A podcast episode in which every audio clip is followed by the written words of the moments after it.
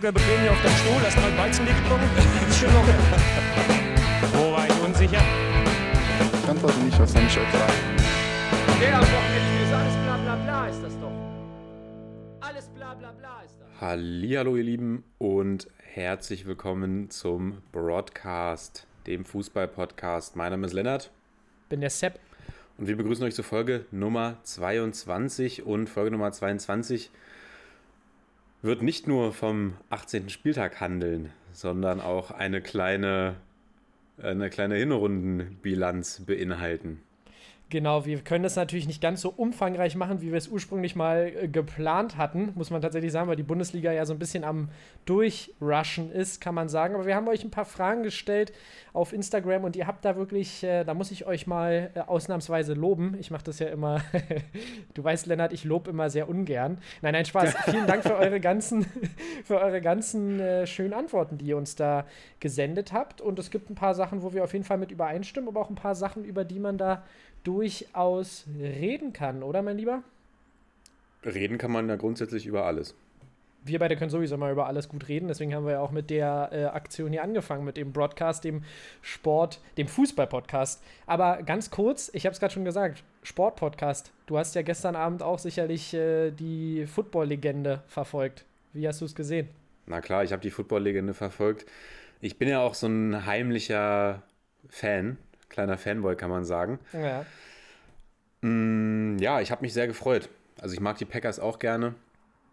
Und ich sag mal, Brady hat ja drei Interceptions geworfen. Also war jetzt auch nicht, hat jetzt auch nicht komplett den Legendenmodus ausgepackt.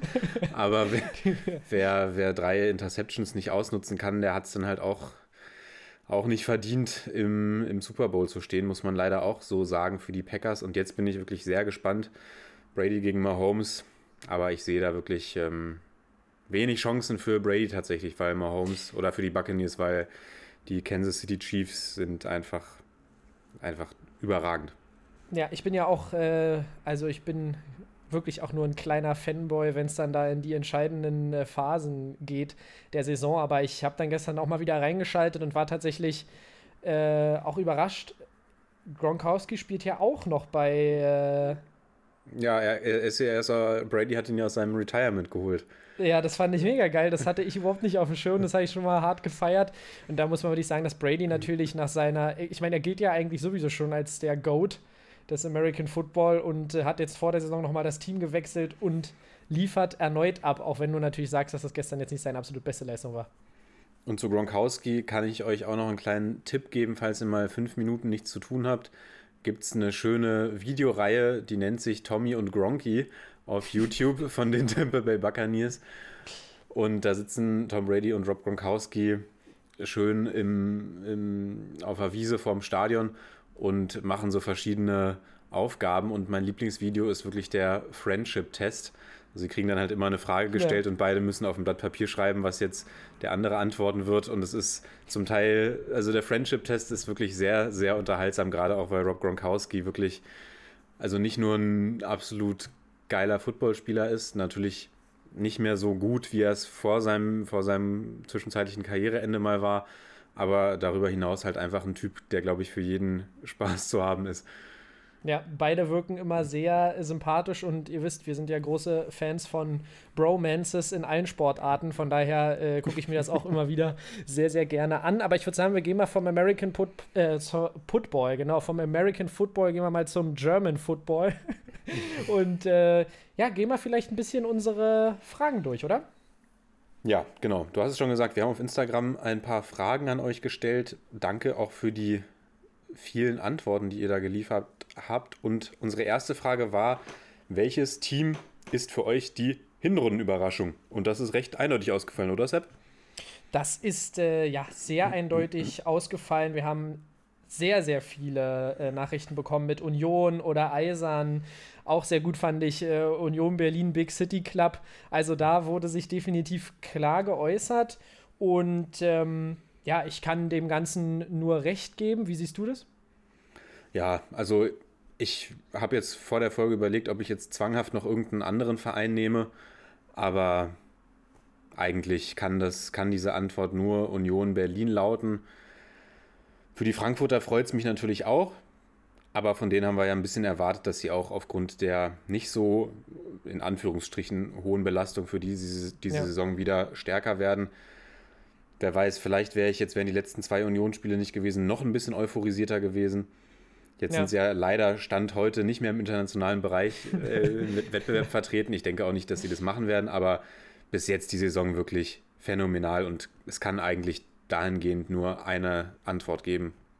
Ja, genau. Finde ich auch vollkommen. Wir haben ja schon oft genug gesagt, ich habe auch schon oft genug gesagt, wie zufrieden ich auch mit der offensiven Leistung bin der Union, auch wenn natürlich jetzt äh, langsam man so ein bisschen das Gefühl hat, dass dann doch ein bisschen, ja, dass man langsam so ein bisschen merkt, dass dann vielleicht auch das Leistungsniveau erstmal erreicht worden ist, aber man ist immer noch vier Punkte hinter einem Champions League Platz und wenn du mir das gesagt hättest, also das sind jetzt ist jetzt nach 18 Spielen, muss man dazu sagen, aber äh, kann man immer noch nur sehr zufrieden sein und auch schon häufig gesagt, dass Urs Fischer einfach ein Trainer ist, der diese Mannschaft geformt hat. Die Jungs sind eingespielt und der macht die Spieler besser. Punkt. Deshalb ganz klar. Genau, und dann haben wir noch eine Rückmeldung bekommen. Juventus Turin von einer echten Kennerin des italienischen Fußballs. Und das muss man natürlich ernst nehmen. Ja. Denn ja, Juve überrascht uns, denke ich mal, auch ein bisschen diese Saison, oder? Was sagst du? Ja, ich habe dir ja letztens schon so in, ich habe dir letztens ja schon, du kannst es sicherlich erinnern, bei äh, WhatsApp geschrieben, so nach dem Motto, es ist 2011, du kommst von der Schule nach Hause, machst den Videotext an und siehst das. Und dann habe ich dir die viert, äh, die, die Top 4 der Serie A aktuell geschickt. Und äh, ja, wie, wie du schon sagst, Juventus aktuell mit 36 Punkten auf Platz 5 und auf Platz 1 ist der AC Mailand mit 43 Punkten. Und Mailand, muss man dazu sagen, das letzte Spiel verloren gegen Bergamo und zwar schön auf den Deckel bekommen. Aber da kann man wirklich überrascht sein. Also mit Pirlo äh, läuft es noch nicht so gut. Pirlo, der ja einige Spieler noch aus seiner eigenen Zeit bei Juve dort kennt, äh, hat sich da, glaube ich, noch nicht so gut integriert, oder? Ja, und es ist vor allem auch gefühlt so eine kleine Ronaldo One-Man-Show. Also man merkt auch, wie, wie es ja häufig so ist, aber gerade auch wenn Ronaldo fehlt, merkt man, dass eben Juve sich deutlich schwerer äh, tut im Spiel nach vorne auch. Dann immer mal wieder die Frage auch, was ist mit Paulo Dybala los? Mal zaubert er wirklich, mal sitzt er auf der Bank. Also bei dem hat man ja auch das Gefühl, der findet seit drei bis vier Jahren seine Rolle nicht so wirklich bei Juve. Ja. Oder ist immer mal eben diesen Schwankungen ausgesetzt. Also, ja, ich war, war auch irgendwie so ein bisschen überrascht davon, dass es, dass Pirlo dann den Cheftrainerposten übernommen hat. Weil ich glaube, für ihn persönlich wäre es wirklich ganz gut gewesen, auch erstmal diesen Zwischenschritt nochmal zu gehen. Ja, ja. Aber gut, jetzt Wir- ist er da. Und ich bin wirklich sehr, sehr gespannt, wie sich die italienische Liga weiterentwickelt, weil Juve kommt immer, immer besser in Form, hat man das Gefühl.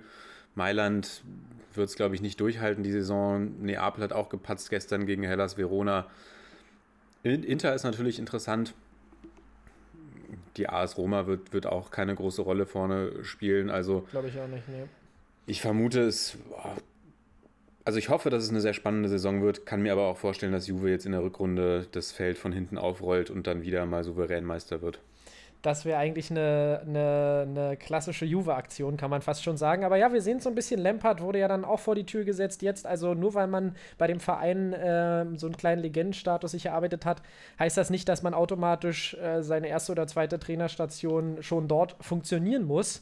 Ähm, Allerdings haben sich, glaube ich, viele, viele Vereine so ein bisschen Sidan auch als Vorbild genommen. Bei Sidan hat es ja damals sehr gut funktioniert, der ja sehr früh in seiner Trainerkarriere äh, einfach mal dreimal die Champions League abgeräumt hat. Aber ja, man sieht, das ist nicht immer gleich eine Garantie für Erfolg. Gut, aber bevor wir jetzt hier einen Serie A-Podcast draus machen, würde ich sagen, wir haben noch, noch zwei Nennungen, die wir ganz kurz nennen können: Wolfsburg und Stuttgart. Kann ich äh, auch ein Stück weit mitgehen. Stuttgart natürlich tabellarisch jetzt äh, im Mittelfeld, aber vom fußballerischen Ansatz haben wir schon oft gesagt, gefallen die uns sehr gut und vom Potenzial im Kader. Und Wolfsburg, unfassbar stabile Saison, muss man sagen. Champions League ist definitiv machbar, diese Saison.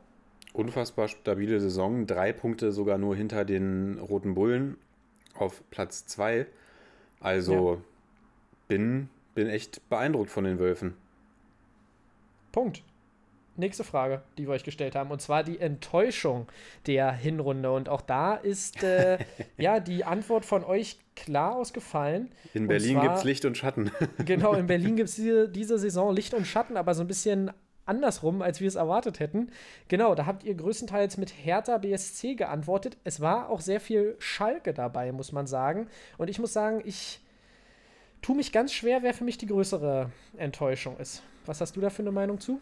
Absolut, absolut. Ich habe auch nochmal an unseren Deep Dive gedacht und habe gedacht, das werde ich so ein bisschen als Referenz nehmen, was für mich jetzt die größte mhm. Enttäuschung ist.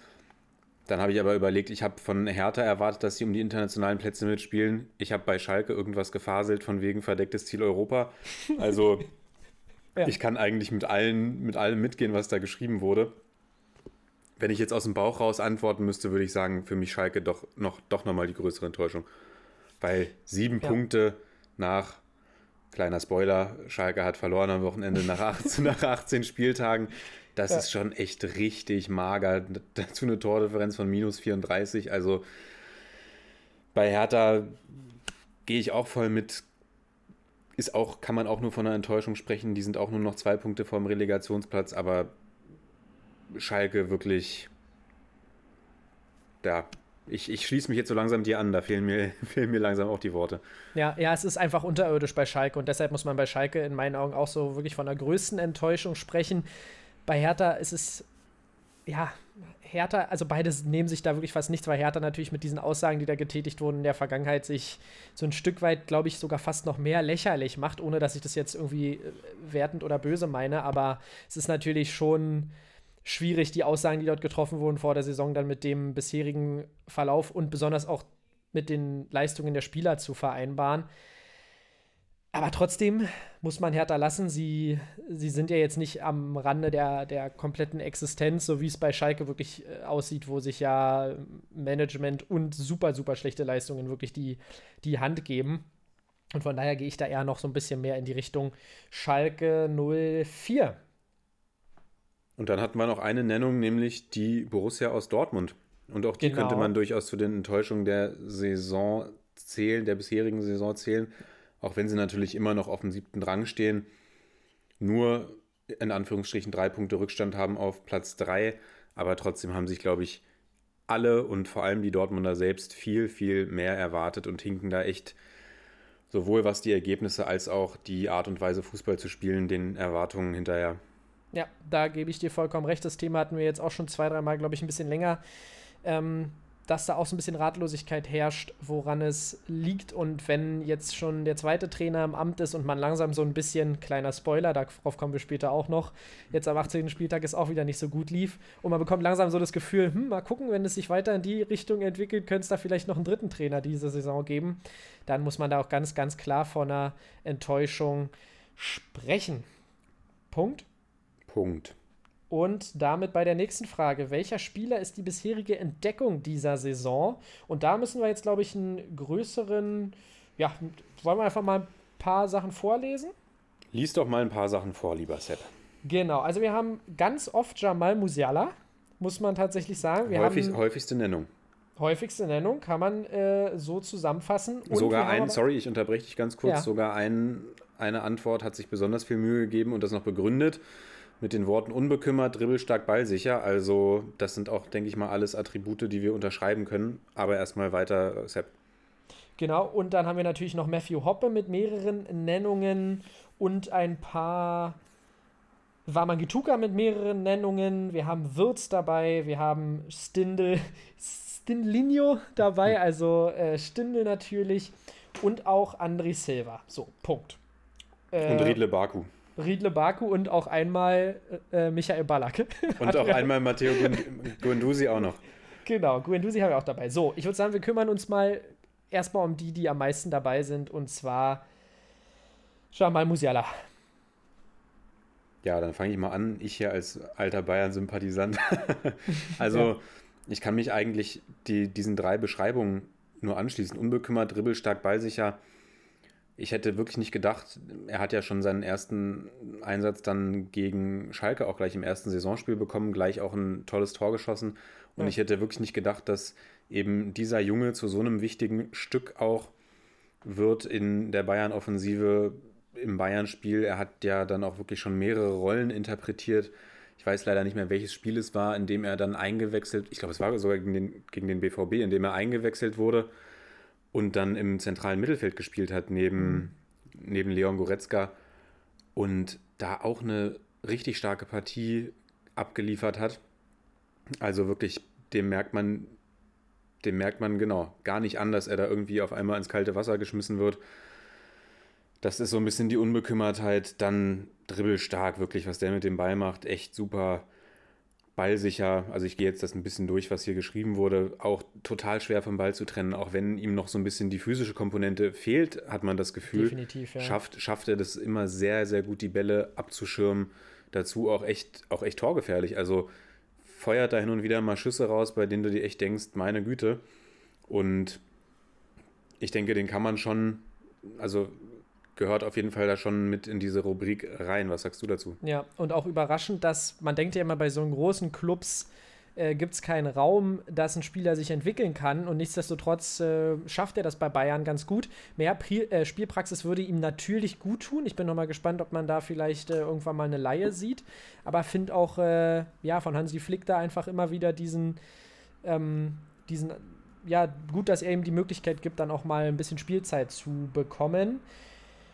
Ja, was haben wir noch für Nennungen? Ich würde mal kurz überschwenken zu Matthew Hoppe. Matthew Hoppe kann ich euch auch definitiv recht geben. Ähm, der, bei dem man einfach merkt, dass er trotz dieser sehr, sehr schwierigen Situation bei Schalke äh, sich wirklich versucht reinzuhängen, dann auch Spaß hat und äh, versucht, die Mannschaft ein bisschen mitzureißen. Und ja, ich finde, er hat auch so einen gewissen kleinen Riecher in den letzten Spielen bewiesen, zumindest in den Spielen, wo er getroffen hat, sagen wir es mal so. Sein, sein Hattrick war natürlich überragend, auch äh, wie er dort die Abschlüsse gefunden hat. Ja, und wen ich vielleicht auch mal wirklich gerne noch mit aufnehmen würde, ist ähm, Guendouzi, der mir auch immer sehr gut in, seiner, in seinen Dribblings gefällt, in seiner Technik gefällt. Und da kann ich auch nur vollkommen recht geben, dass der vom, von einer Überraschung, wie er Herthas Spiel trotz dieser schwierigen Situation belebt, fällt er mir doch immer wieder positiv auf. Was so ein bisschen symptomatisch für alle Hertha-Spieler ist, ist dieses äh, Gestikulieren, Hinfallen und so ein bisschen manchmal so zu tun, als ob, äh, ja, weiß ich nicht, mir ist manchmal ein bisschen zu viel Theatralik da im Spiel, aber vielleicht habe ich da auch irgendwie, bin ich da auch ein bisschen voreingenommen, weiß ich nicht. Das wollte, ich, das wollte ich gerade sagen. Fußballerisch ist er auf jeden Fall über jeden Zweifel erhaben. Was mir am Wochenende jetzt halt aber wirklich auch wieder aufgefallen ist, sie, sie spielen gegen Werder Bremen und ja, einige Spieler, darunter auch eben Guendouzi, haben gefühlt mehr damit zu tun, sich nach jedem Zweikampf auf den Boden zu schmeißen und äh, rumzumeckern, anstatt mal zu sagen, ey, wir sind hier gerade unten drinne, wir spielen ja. gegen direkten Konkurrenten ich, ich stehe jetzt einfach mal auf und reiß mir den Arsch auf. Stattdessen wird dann halt die ganze Zeit lamentiert. Ja, das macht es mir dann so ein bisschen madig, aber auf jeden Fall jemand, der das Spiel der Härte absolut bereichert. Ja, bereichert ähnlich wie Silas und Wirtz. Was sagst du zu den beiden? Also ich muss sagen, Silas wirklich eigentlich auch wundert mich, dass der nicht noch öfter genannt wurde, weil ich hatte den in der zweiten Liga, ich meine, er war mir natürlich ein Begriff, aber ich hätte nicht auf dem Schirm gehabt, dass der Junge so einschlägt ähm, dass Wirt seine Spielzeit bekommt, hat man schon kommen sehen und dass der dann da vielleicht auch liefert. Aber Wamangituka hatte ich tatsächlich nicht so auf der Rechnung. Ja, hat echt einen ungeheuren Wert für diese Stuttgarter Mannschaft. Man hat es ja auch gesehen in dem Spiel, in dem er und Gonzales nicht gespielt haben. Dazu spielt er ja auch diese Rolle auf der rechten Seite, die auch immer mal wieder, sorry, da die Aufgabe hat, defensiv auch noch abzusichern. Also auch extrem vielseitig. Du kannst ihn aber auch eben komplett in die Spitze stellen. Also nicht nur, dass er irgendwie stark spielt, sondern dass er auch auf, auf sehr vielen Positionen eingesetzt werden kann, mit seinem Speed wirklich überragend und dazu eben auch noch torgefährlich. Also war Mangituka auch eine absolute, absolute Überraschung dieser Saison, hätte ich auch so nicht erwartet. Also sein FIFA-Potenzial hat natürlich immer schon für ihn gesprochen.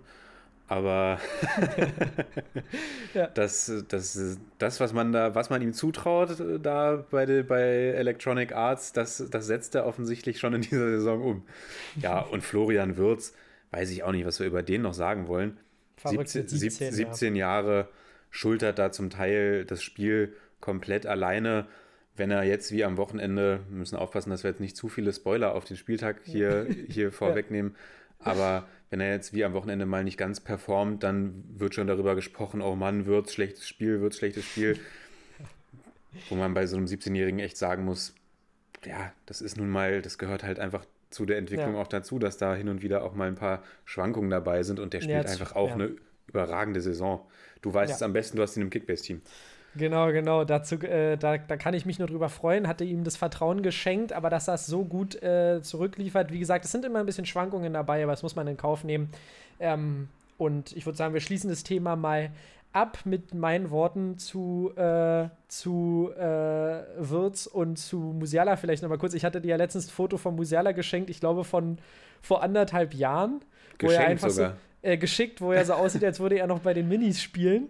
Und da siehst du halt wirklich, wie jung diese Kerle sind. Das ist wirklich verrückt. Ja, ich würde es noch nicht ganz abschließen, Sepp. Weil das wir haben ja noch auf der Liste. wir haben, ich weiß nicht, warum du Riedle Baku die ganze Zeit vergisst, weil das wäre tatsächlich auch mein, mein Newcomer oder meine, meine Okay. positive Überraschung dieser Hinrunde tatsächlich. Also er, es gab ja schon vor, ich glaube vor zwei Jahren, als er bei Mainz war, hat er eine ganz gute Saison gespielt, seine Profi-Debütsaison dann auch und man hat sich viel von ihm erwartet und dann ist er aber so ein bisschen in, in den Hintergrund geraten Ja. wechselt dann diese Saison zu Wolfsburg und spielt einfach überragend. Auch auf, auf der rechten Seite defensiv, offensiv, Ja. torgefährlich, dribbelstark, zweikampfstark, vereint wirklich alles und ist für mich echt auch ein Top-Kandidat auf die Rechtsverteidigerposition in der Nationalmannschaft. Und bei den Also- Bayern. Das außerdem. Und also alle die, alle, die wir hier genannt haben, sind, sind absolut zu Recht genannt worden und sicherlich könnte man auch noch ein paar mehr nennen. Aber Riedle Baku für mich echt so ein bisschen sticht da, ja, gut, schwer zu sagen, wer da jetzt am meisten heraussticht, aber von Riedle Baku hätte ich diese Entwicklung echt nicht so erwartet, diese Saison. Also finde Ja. ich, muss man auch immer wieder nochmal hervorheben.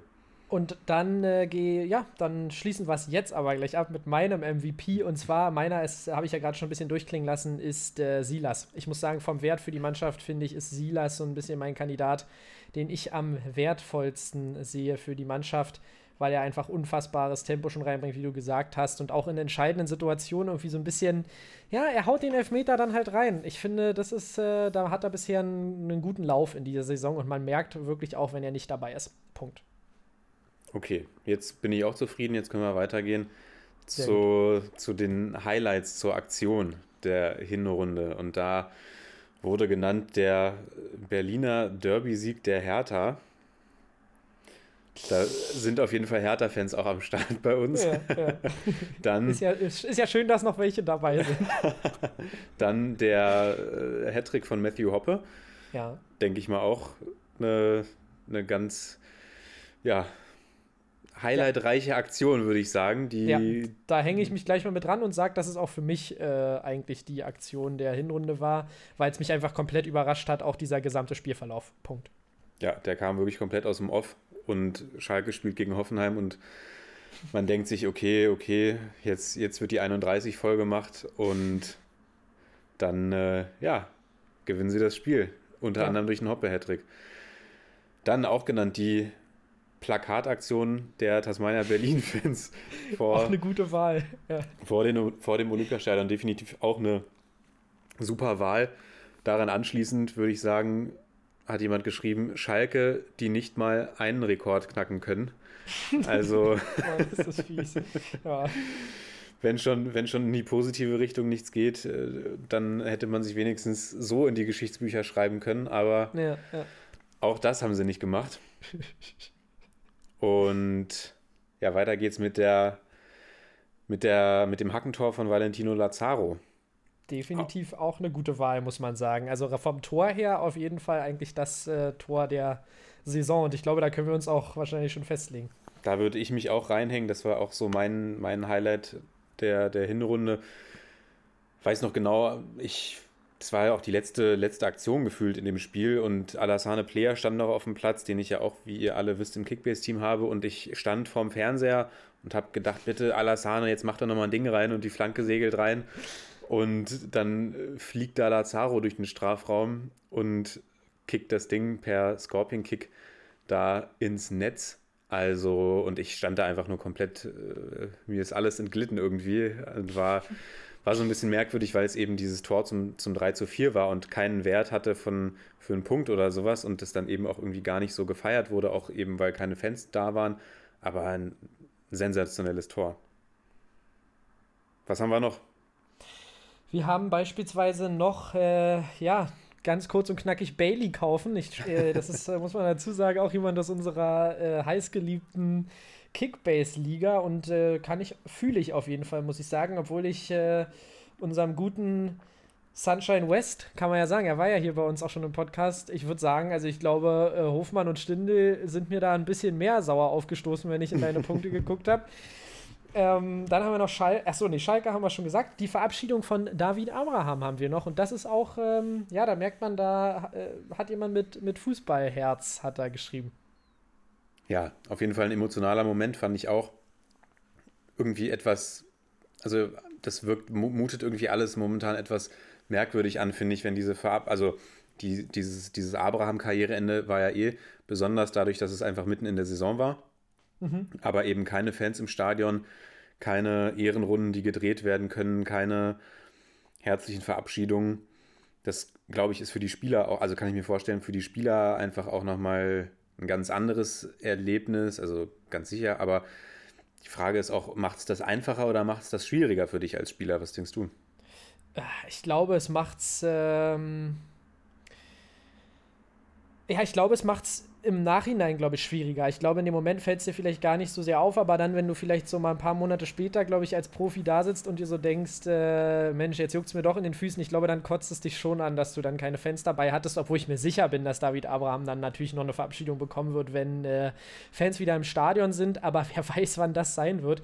Deshalb ist es, glaube ich, ähm, so ein bisschen ja, schwer zu, zu verstehen, glaube ich, in dem Moment, was ist, was ist, was da gerade passiert. Aber eine kurze Frage, äh, war es Karriereende oder ist er jetzt doch nochmal in die Heimat gewechselt? Weil es hieß ja immer, er wechselt in die Heimat und jetzt ist es Karriereende?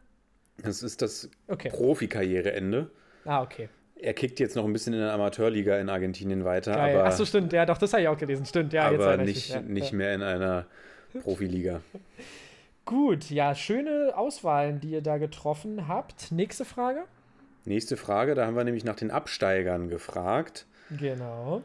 Und da haben wir auch interessante Sachen von euch gehört. Also ganz klar dominiert haben Schalke und Mainz, gepaart oder ergänzt von Bielefeld und Köln. Genau. Und dann gab es aber noch zwei nee, drei weitere Nennungen, nämlich Bremen, Hertha und Hoffenheim. Interess interessant. Kannst du, kannst du damit was anfangen? Ja, ich werde mal kurz äh, Bezug drauf nehmen. Ich habe mir natürlich auch so ein bisschen Gedanken gemacht, äh, mal unabhängig von dem, was ich vor der Saison erzählt habe, wer jetzt zur, zur, zur aktuellen Situation da meine Kandidaten sind. Ich muss sagen, Bremen habe ich auch lange drüber nachgedacht, aber irgendwie habe ich das Gefühl, die Bremer können das halten und, und gaunern sich so ein bisschen durch die Liga und nehmen die Punkte mit. Das ist aber vielleicht auch so eine kleine Momentaufnahme. Hoffenheim, muss ich sagen, sehe ich da gar nicht, weil Hoffenheim viel Pech hatte in der Hinrunde. Mit Corona-Infektionen haben wir auch schon oft gesagt, mit Verletzungen. Und ich glaube, dass die sich da auf jeden Fall raushalten, wenn es um die Absteiger geht. Und ja, wer war jetzt? Achso, Hertha. Nee, ich glaube Hertha, Paldadei, der jetzt, kleiner Spoiler, psst, der die. Psst. Psst, hat noch keiner mitgekriegt. Paldadei wird die äh, Gruppe äh, in den Griff kriegen und dann äh, zumindest stabilisieren. Ich glaube, das wird für oben ähm, und nach. Das wird oben und unten für die Hertha schwierig, irgendwie reinzurutschen. Sagen wir es so. Ich glaube, es bleibt im Mittelfeld. Ich glaube auch, jetzt unter dem neuen Trainer, von dem wir noch nicht verraten, wer es ist. mm wird da wieder ein bisschen Stabilität reinkommen. Ich denke, Schalke Mainz sind auch ganz klar meine beiden, meine beiden Mannschaften, mit denen ich gehe. Und dann Relegationsplatz. Weißt du was? Komm, ich sag Bielefeld geht auf den Relegationsplatz. Ja.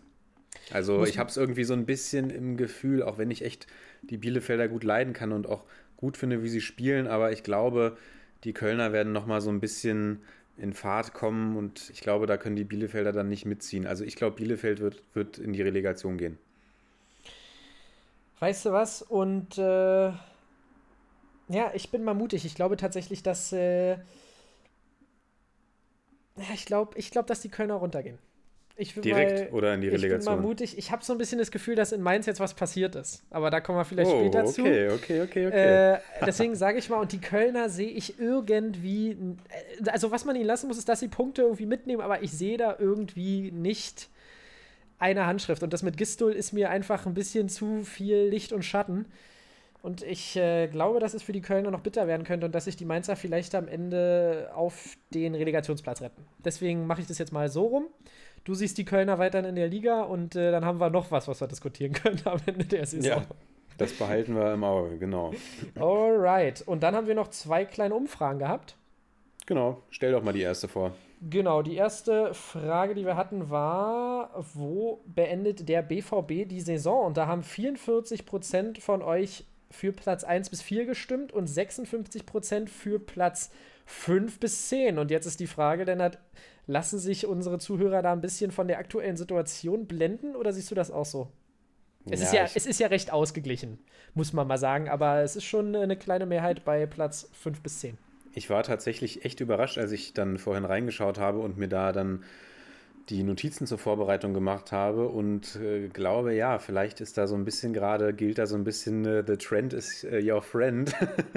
Ja. Also ich glaube, die Dortmunder werden sich fangen und werden schon noch in die ersten vier vorstoßen. Also ich, das sind drei Punkte Rückstand. Ich glaube, Leverkusen wird auch so ihre Problemchen noch bekommen. Und wir kennen die Dortmunder ja auch. Wenn sie so, einen- so einen Lauf starten, dann ja, ja. sind sie da ganz schnell auch wieder in der Spitzengruppe mit vorne bei. Also die Bayern mal ausgeklammert. Und ah, ich kann es mir auch echt nicht vorstellen. Also die Dortmunder nicht in der Champions League, das wäre schon echt ein richtig herber Rückschlag, auch finanziell Ja. und auch was, was dann so die, die Mannschaft angeht. Also ich bin, ich, ich glaube an die Dortmunder und, sa und sage, sie gehen mindestens noch auf Platz 3. Ja, da äh, muss ich dir zustimmen. Ich sehe es bei den Dortmundern, ich sehe es insofern kritisch, dass ich schon ein bisschen das Gefühl habe, dass die Mannschaft äh, schwierig zu trainieren ist.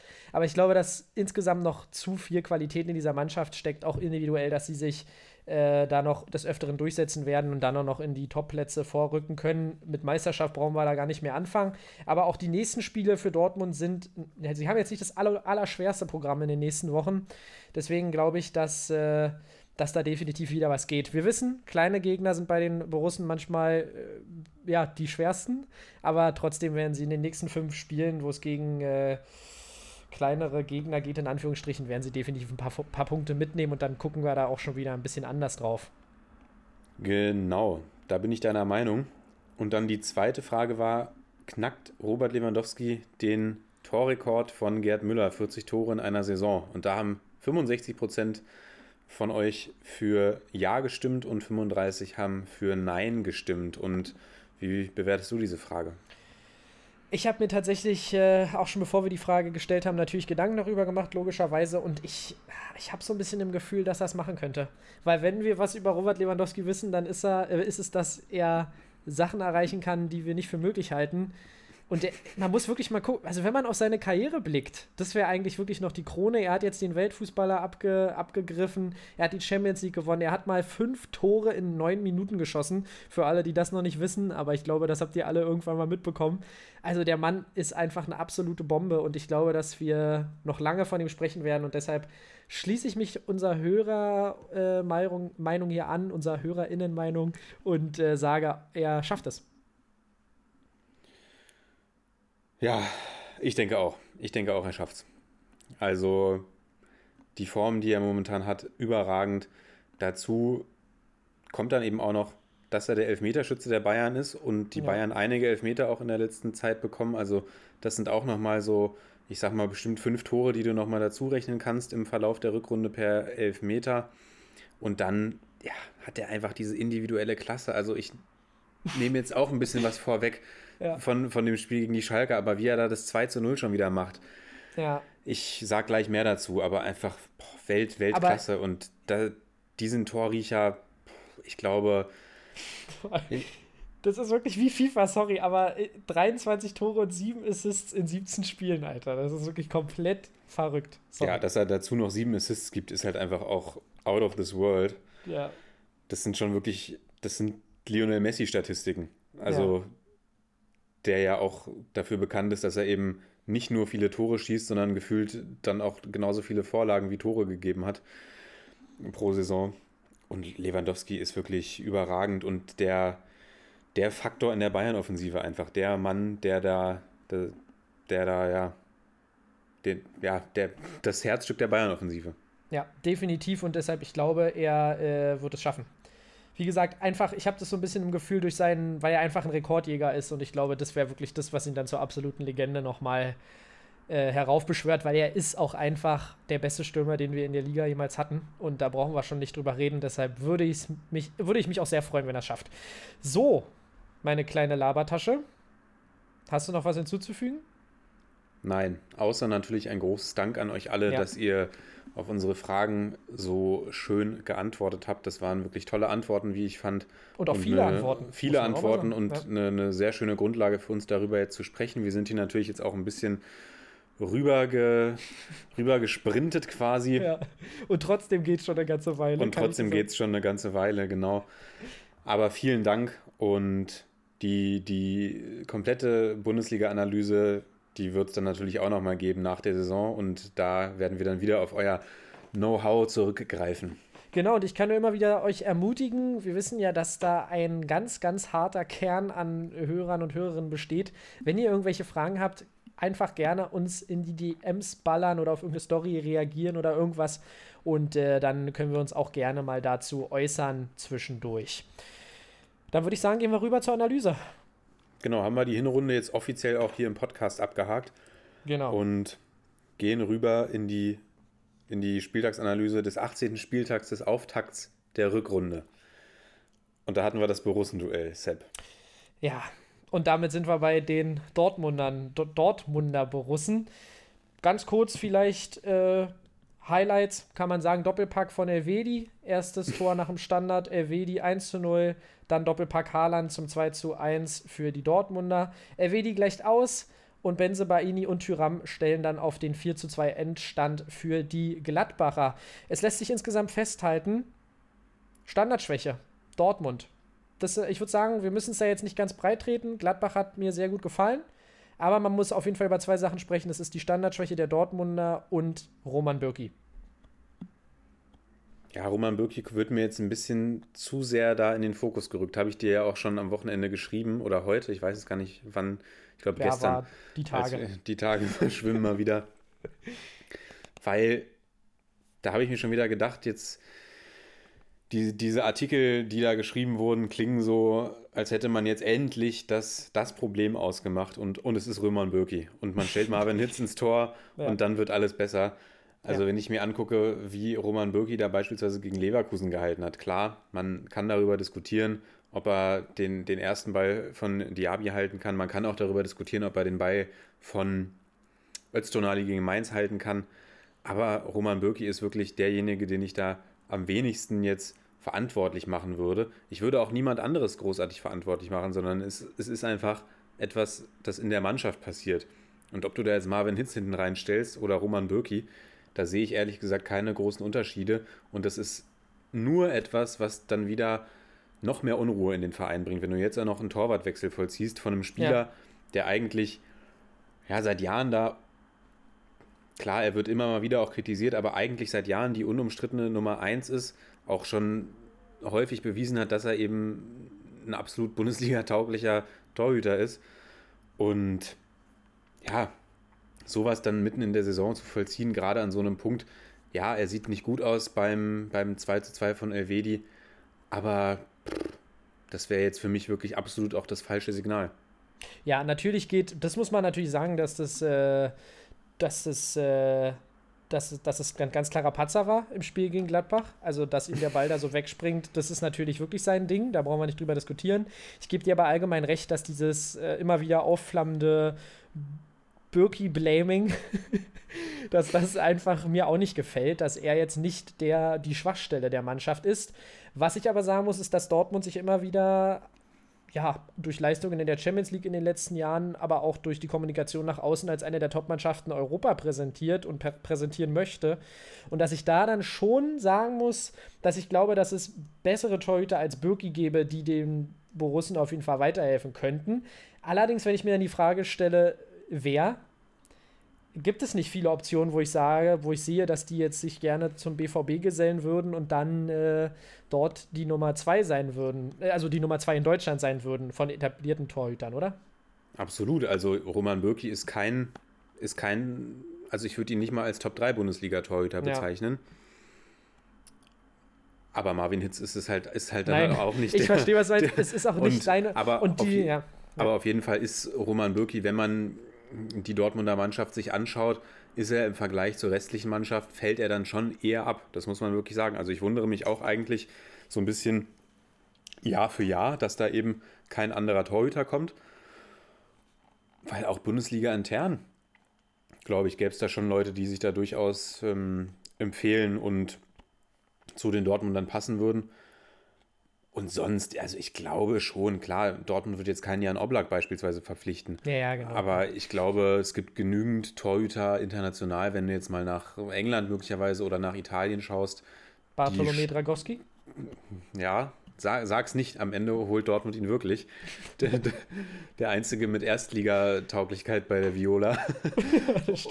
Und Mm, da glaube ich, dass der BVB dadurch, durch die Entwicklung, die sie die letzten Jahre genommen haben, schon eine attraktive Adresse ist, auch für, für, also für, für Fußballer innerhalb Deutschlands ja sowieso, aber auch für, für Fußballer in Europa.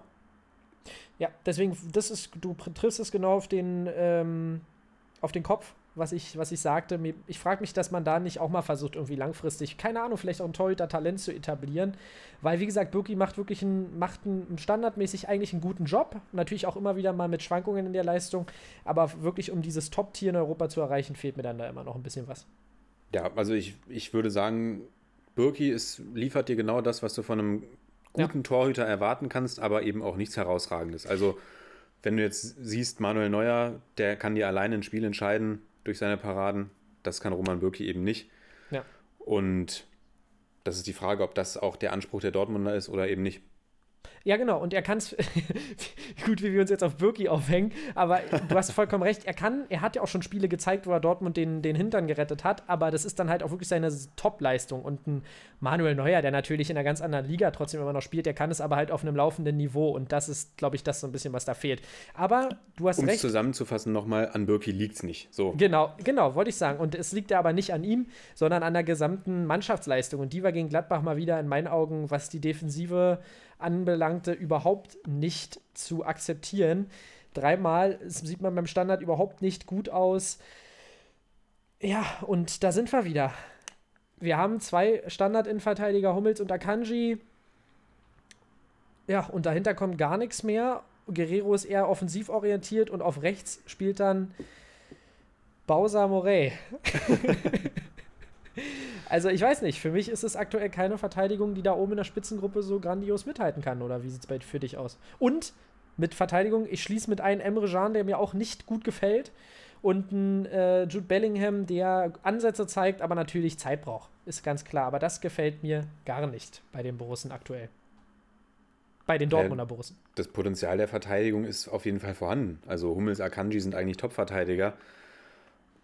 Aber ja, wenn es nicht läuft, dann läuft es halt nicht. Und ich glaube, so Und es ist kein Druck, es ist kein Druck von Und- der Bank da. Und ich glaube, so ein Matteo Morey, wenn es gut läuft, kannst du den ohne Probleme in diese Mannschaft reinschmeißen und der liefert dir gegen 14 der 18 Bundesliga-Teams äh, gute Leistungen. Aber jetzt momentan, wo die alle angeknackst sind, psychisch äh, vom, vom Selbst, Selbstbewusstsein her, ja, da sieht es dann halt auch alles doppelt schlecht aus. Also Hummels, wir haben es ja schon nach dem Leverkusen-Spiel angesprochen, hat da echt, äh, kriegt seine, seine Tempodefizite immer wieder aufgezeigt. Auch Akanji irgendwie, ja, immer wieder mit Unsicherheiten. Also momentan gibt es halt einfach überall in, in der Mannschaft gibt es eben diese Defizite. Auch klar, Haaland macht wieder einen Doppelpack. Und die Tore, die er macht, sind wundervoll. Aber sonst Ja. das restliche Spiel war er auch abgemeldet. Ja, und äh, gut, genau. Man muss sagen, dass Dortmund ja auch nicht unbedingt super schlechte Phasen in dieser Partie hat. Darf man jetzt auch nicht vergessen, aber nichtsdestotrotz darfst du dir da nicht wieder vier Dinge einschenken lassen. Und wie du schon sagst, bis auf Haaland hat mir die Offensive wieder nicht sehr gut gefallen. Reus blieb auch wieder mal blass. Ja, und in der Offensive kann man wirklich in letzter Zeit einfach Sancho und, und Haaland vielleicht so ein bisschen hervorheben, aber bei Dortmund muss jetzt gegen die kleineren Mannschaften, von denen ich ja schon gesprochen habe, müssen jetzt die Punkte wieder mal kommen und wir alle wissen, dass Dortmund da auch mal gerne stolpert. Nichtsdestotrotz glaube ich, dass sie sich da ein bisschen fangen können, einfach weil dann die Qualität noch da ist. Ähm, Gladbach, hast du zu denen noch was zu sagen? Ja, wir sagen es ja auch schon seit, seit mehreren Wochen jetzt, die Gladbacher sind wieder so ein bisschen im Aufwind, haben da, glaube ich, einfach auch ein echt stabiles Grundgerüst. Ja, auch Neuhaus finde ich echt richtig top im, im Mittelfeld. Jetzt gibt es ja schon die Gerüchte, dass der BVB auch an Neuhaus dran ist. Jetzt jedes Team, das Gladbach schlägt, da ist jetzt Florian Neuhaus dran. Die Bayern waren ja auch schon jetzt in der Verlosung. Dann auch mit ja. Benzebaini auf der linken Seite wieder ein Verteidiger zurückgekehrt, der auch viele Impulse nach vorne setzen kann. Ja, und das Tor fällt aber auch viel zu leicht, muss man das auch Tor sagen. Das Tor fällt auch viel zu leicht, klar. Ja. Und dann vorne jetzt Tyram ist nach der sechs Spiele Sperre zurück. Plea ist jetzt auch vielleicht mal über einen längeren Zeitraum wieder fit. Dann hast du einfach auch viele Optionen und dann ist es eben die Stärke dieser Gladbacher Mannschaft, was wir auch im Deep Dive angesprochen haben, dass sie sich eben kennen. Ja. Dass, sie, dass sie zusammengespielt haben und. Und ja, was die auch von der Bank bringen können, finde ich tatsächlich sehr ansprechend. Ist natürlich bei Dortmund auch ansprechend, aber bei Gladbach ist es so ein bisschen so eine Riege auch von schon, ja, gestandenen Bundesligaspielern, würde ich fast sagen. Und das äh, macht sich dann manchmal auch bemerkbar. Ja. Punkt. Punkt. Sehr gut. ähm, dann würde ich sagen, nächstes Spiel war auch sehr interessant. Und zwar waren das die Freiburger gegen den VfB Stuttgart. Und ja, da haben wir ähm, einen 2 zu 1 Sieg für die Freiburger gesehen mit einem bärenstarken Ermedin Demirovic. Ähm, aber insgesamt muss man sagen, kommen die Freiburger sehr glücklich weg, weil die Stuttgarter dann nochmal ein kleines Feuerwerk abbrennen und sich am Ende überhaupt nicht belohnen. Ja, jetzt muss ich mal kurz einhaken. Wenn du sagst, bärenstarker Demirovic, was war denn dann Florian Müller für dich? Ja, der war natürlich ähm, göttlich auf göttlichem Niveau, muss man sagen. Der hat natürlich auch herausragend gehalten. Äh, aber du weißt, warum ich auf den Mirovic so anspiele. Ich möchte natürlich auch immer ein bisschen unsere Gegner in der Kickbase-Liga triggern. Ähm, nee, genau. Ich habe ja, hab ja Demi und habe mich sehr gefreut, habe mich nur geärgert, dass, er, dass seine Hackenaktion nicht noch mehr belohnt wurde von Kickbase, weil die fand ich eigentlich auch sehr schön. Aber da macht Stenzel natürlich auch mal wieder ja, ein recht unstabilen Eindruck. Aber du hast natürlich vollkommen recht, dass man äh, die Leistung von Müller, der sich jetzt wirklich, ja, der überraschend ins äh, Freiburger Tor gerückt ist, haben wir ja schon öfter gesagt, ähm, der da einen fantastischen Job macht. Absolut. Gerade dann gegen, gegen Ende hin. Also die Stuttgarter gehen ja früh in Führung, dann gibt es den Ausgleich durch Dimirovic auch abgefälscht. Also die Freiburger wirklich in diesem Spiel wirklich vom, vom Glück geküsst. Das, ja. das 2 zu 1 ja auch also sieht wunderbar aus, wie Demirovic das macht, aber wenn Pascal Stenzel da nicht ja, in Sekundenschlaf fällt, dann ist das eine ganz einfache Klärungsaktion für die Stuttgarter. Dann macht es äh, Jong die Bayern-Leihgabe ja auch stark. Und dann bläst Stuttgart ja nochmal, beziehungsweise dann gibt es ja noch einen Elfmeter. Sehr zu meinem Bedauern, den Nicolas ja. González verschießt. Florian Müller hat gesagt, er hat im Hotelzimmer hat er die Elfmeter von González studiert. Und Matarazzo hat dann aber Gonzales gleich auch wieder zugesprochen und gesagt, den nächsten haut er wieder rein. Warum sollte er jetzt seine Art und Weise zu schießen ändern? Aber auf jeden Fall, da ging es dann so ein bisschen los mit Florian Müller. Ja, und ja. dann gerade in der Endphase wirklich mit mehreren starken Paraden. Die Stuttgarter treffen auch nochmal den Pfosten, zweimal den Pfosten sogar. Aber das ist so ein bisschen das, was sich durch das Spiel der Stuttgarter auch irgendwie durchzieht, habe ich das Gefühl. Die sind offensiv stark, nutzen häufig ihre Chancen nicht und rennen dann meistens so einem Rückstand hinterher. Ja. Und fangen dann an, nochmal ein richtiges Powerplay zu starten, aber können sich dann meistens nicht dafür belohnen, für diese Arbeit, die sie betreiben. Und ja, stehen dann, also wenn man die Stuttgarter spielen sieht und dann auf die Tabelle guckt, dann wundere ich mich tatsächlich meistens, mhm, dass sie ja. vergleichsweise, also sie stehen auf dem zehnten Platz, ist jetzt nicht schlecht, aber nur 22 Punkte haben und beispielsweise fünf Punkte weniger haben als ihr letzter Gegner, der SC Freiburg. Dabei haben sie die Freiburger eigentlich komplett dominiert. Ja, und die Freiburger gaunern sich so ein bisschen durch, obwohl die Freiburger mir in den letzten Wochen sehr gut auch spielerisch ja, gefallen haben. Absolut. Jetzt ging, nee, du hast ja, hast, genau, du hast ja recht. Äh, die, die, die, Jetzt war natürlich die Stuttgarter die, die spielbestimmte Mannschaft, aber die müssen so ein bisschen auch, finde ich, auch nochmal ein bisschen die Defensive vielleicht ein bisschen besser strukturieren, da dann noch besser stehen und dann trotzdem diese Offensivpower auf dem Platz bekommen. Aber ja, zu Gonzales möchte ich noch sagen, ich meine, er hat für den Anlauf, äh, weil du gerade vom Hotelzimmer gesprochen hast, er hat ja für den Anlauf auch in etwa so lange gebraucht wie vorher vom Stadion äh, zum Hotelzimmer und zurück. Also ja, da hat er wieder ein bisschen sehr lange verzögert. Im Übrigen auch wie Ma Matthäus äh, Kunja.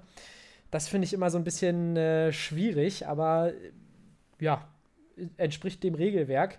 Aber wenn du das Ding dann natürlich nicht machst, sieht es natürlich wieder ein bisschen äh, seltsam aus. Aber ja, trotzdem, González darf sich davon nicht abbringen lassen. Der Junge hat ein fantastisches Potenzial, wie so viele seiner Mitspieler. Und äh, ja, du hast aber vollkommen recht. Vom Spielpotenzial hätte ich die Stuttgarter, wenn man immer so über, überlegt, sieht man sie irgendwie gefühlt höher in der Tabelle. Aber genau, Glückwunsch an, an, an Freiburg, die natürlich das nötige Glück hatten, aber jetzt eine unfassbare Serie mal wieder gestartet haben und wirklich drei Punkte hinter äh, Platz 6 sind, zwei Plätze, Plätze hinter äh, Zwei Punkte hinter Platz 7. Also fantastisch, was die noch rausgeholt haben aus der Hinrunde. Absolut. Und können wir auch immer wieder nur betonen, eine sympathische Freiburger Mannschaft. Freue mich jedes Mal, wenn sie Punkte mitnehmen. Genau, kommen wir zu einer Mannschaft, die auch noch was aus der Hinrunde gemacht hat, und zwar Bayer Leverkusen gegen den VfL Wolfsburg ging es am äh, vergangenen Wochenende und die Leverkusener verlieren 0 zu 1 durch ja, ein Stich ins Herz von Riedle Baku, ähm, der die Wölfe damit auf einen sehr stabilen, wie wir schon gesagt haben, äh, vierten Platz schießt und gleichziehen lässt mit den Leverkusenern. Und ich habe schon gesagt, die Leverkusener wirkten so ein bisschen wie eine Mannschaft, die um äh, ja, die Meisterschaft vielleicht ein Wörtchen mitreden könnte. Aber wie so oft fehlt die Konstanz und jetzt haben sie schon ein paar Mal Punkte liegen lassen. Ja, und da bin ich weiterhin gespannt, wie der Zweikampf dieser zwei Mannschaften weitergeht, oder? Absolut. Am Wochenende folgen ja auch zwei spannende Spiele. Die Leverkusener spielen gegen RB Leipzig. Ja. Die Wolfsburger spielen gegen die gerade besprochenen Freiburger. Also. Da bin ich wirklich gespannt, ja. Zwei spannende Spiele, die wir, die wir da haben wirklich spannend war das Spiel jetzt nicht, was wir am Wochenende gesehen haben. Oder, oder spannend war es schon, aber aufregend war es nicht. Ja. Also habe von beiden Mannschaften durchaus schon, schon bessere Spiele gesehen. Wolfsburg mit einem taktischen Kniff, nenne ich es mal. Kevin Babu kommt rein auf die rechte Verteidigerseite. Riede Baku ruckt nach vorne. Kann mir vorstellen, dass das durchaus von Glasner so geplant war gegen die schnellen Außen Diaby und Bailey, dass man da eben mit dem Babu auch einen schnellen Mann hat, der vor allem auch parallel dazu noch physisch stark ist.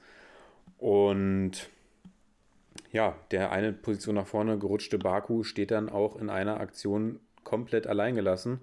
Renato Steffen findet ihn per Flanke und er köpft ein zum 1 zu 0 Endstand.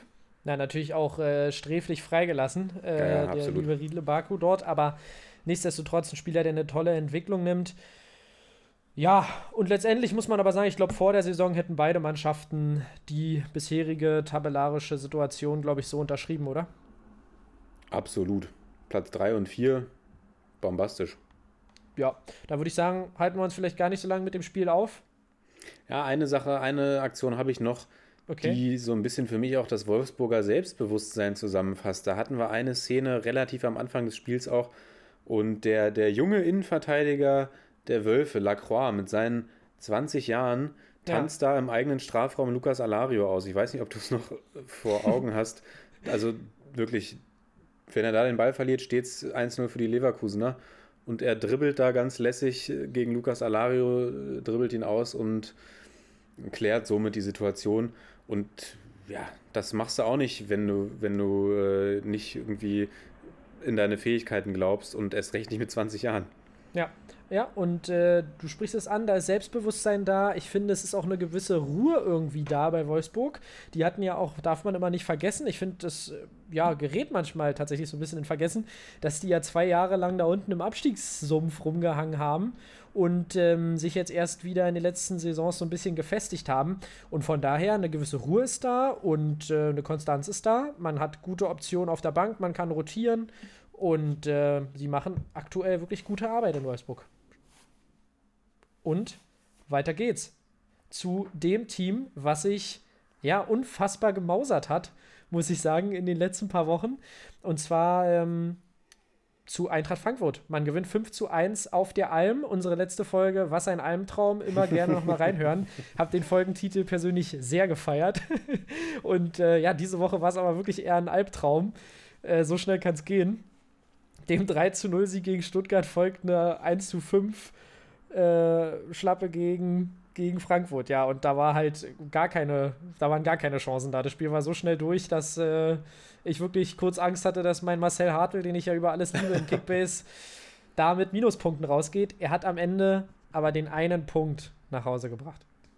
Also ich glaube, das war so ein Spiel, da haben die Bielefelder schon, sind auf den Rasen gelaufen und haben sich gedacht, oh, irgendwas stimmt heute nicht. Also wenn ich Ja. mir das 1 zu 0 angucke, da war, da war doch schon eigentlich alles vorbei. Du hast es mir per WhatsApp War das das Ding? Das war das- das ja, Tor ja. von André Silva, du hast es mir per WhatsApp geschrieben. Äh, Also wirklich, wir haben ja hier nur Liebe für André Silva, aber du hast geschrieben, André Silva, auch der Stürmer, der die meisten geschenkten Tore in dieser Saison bekommt. Äh, Nur für euch nochmal, falls ihr die äh, Situation nicht vor Augen habt. Zwei Bielefeld-Verteidiger schießen sich quasi gegenseitig an und Ja. hinten im Strafraum steht dann André Silva, der dann logischerweise nicht im Abseits steht, weil der Ball vom Gegner kommt und muss dann nur noch einschieben. Und dann legt Kostic gefühlt eine Minute später nach durch einen schönen Distanzschuss. Und dann äh, fünf Minuten später trifft wieder André Silva und dann ist das Ding auch schon durch. Und die Frankfurter haben den Spaß am.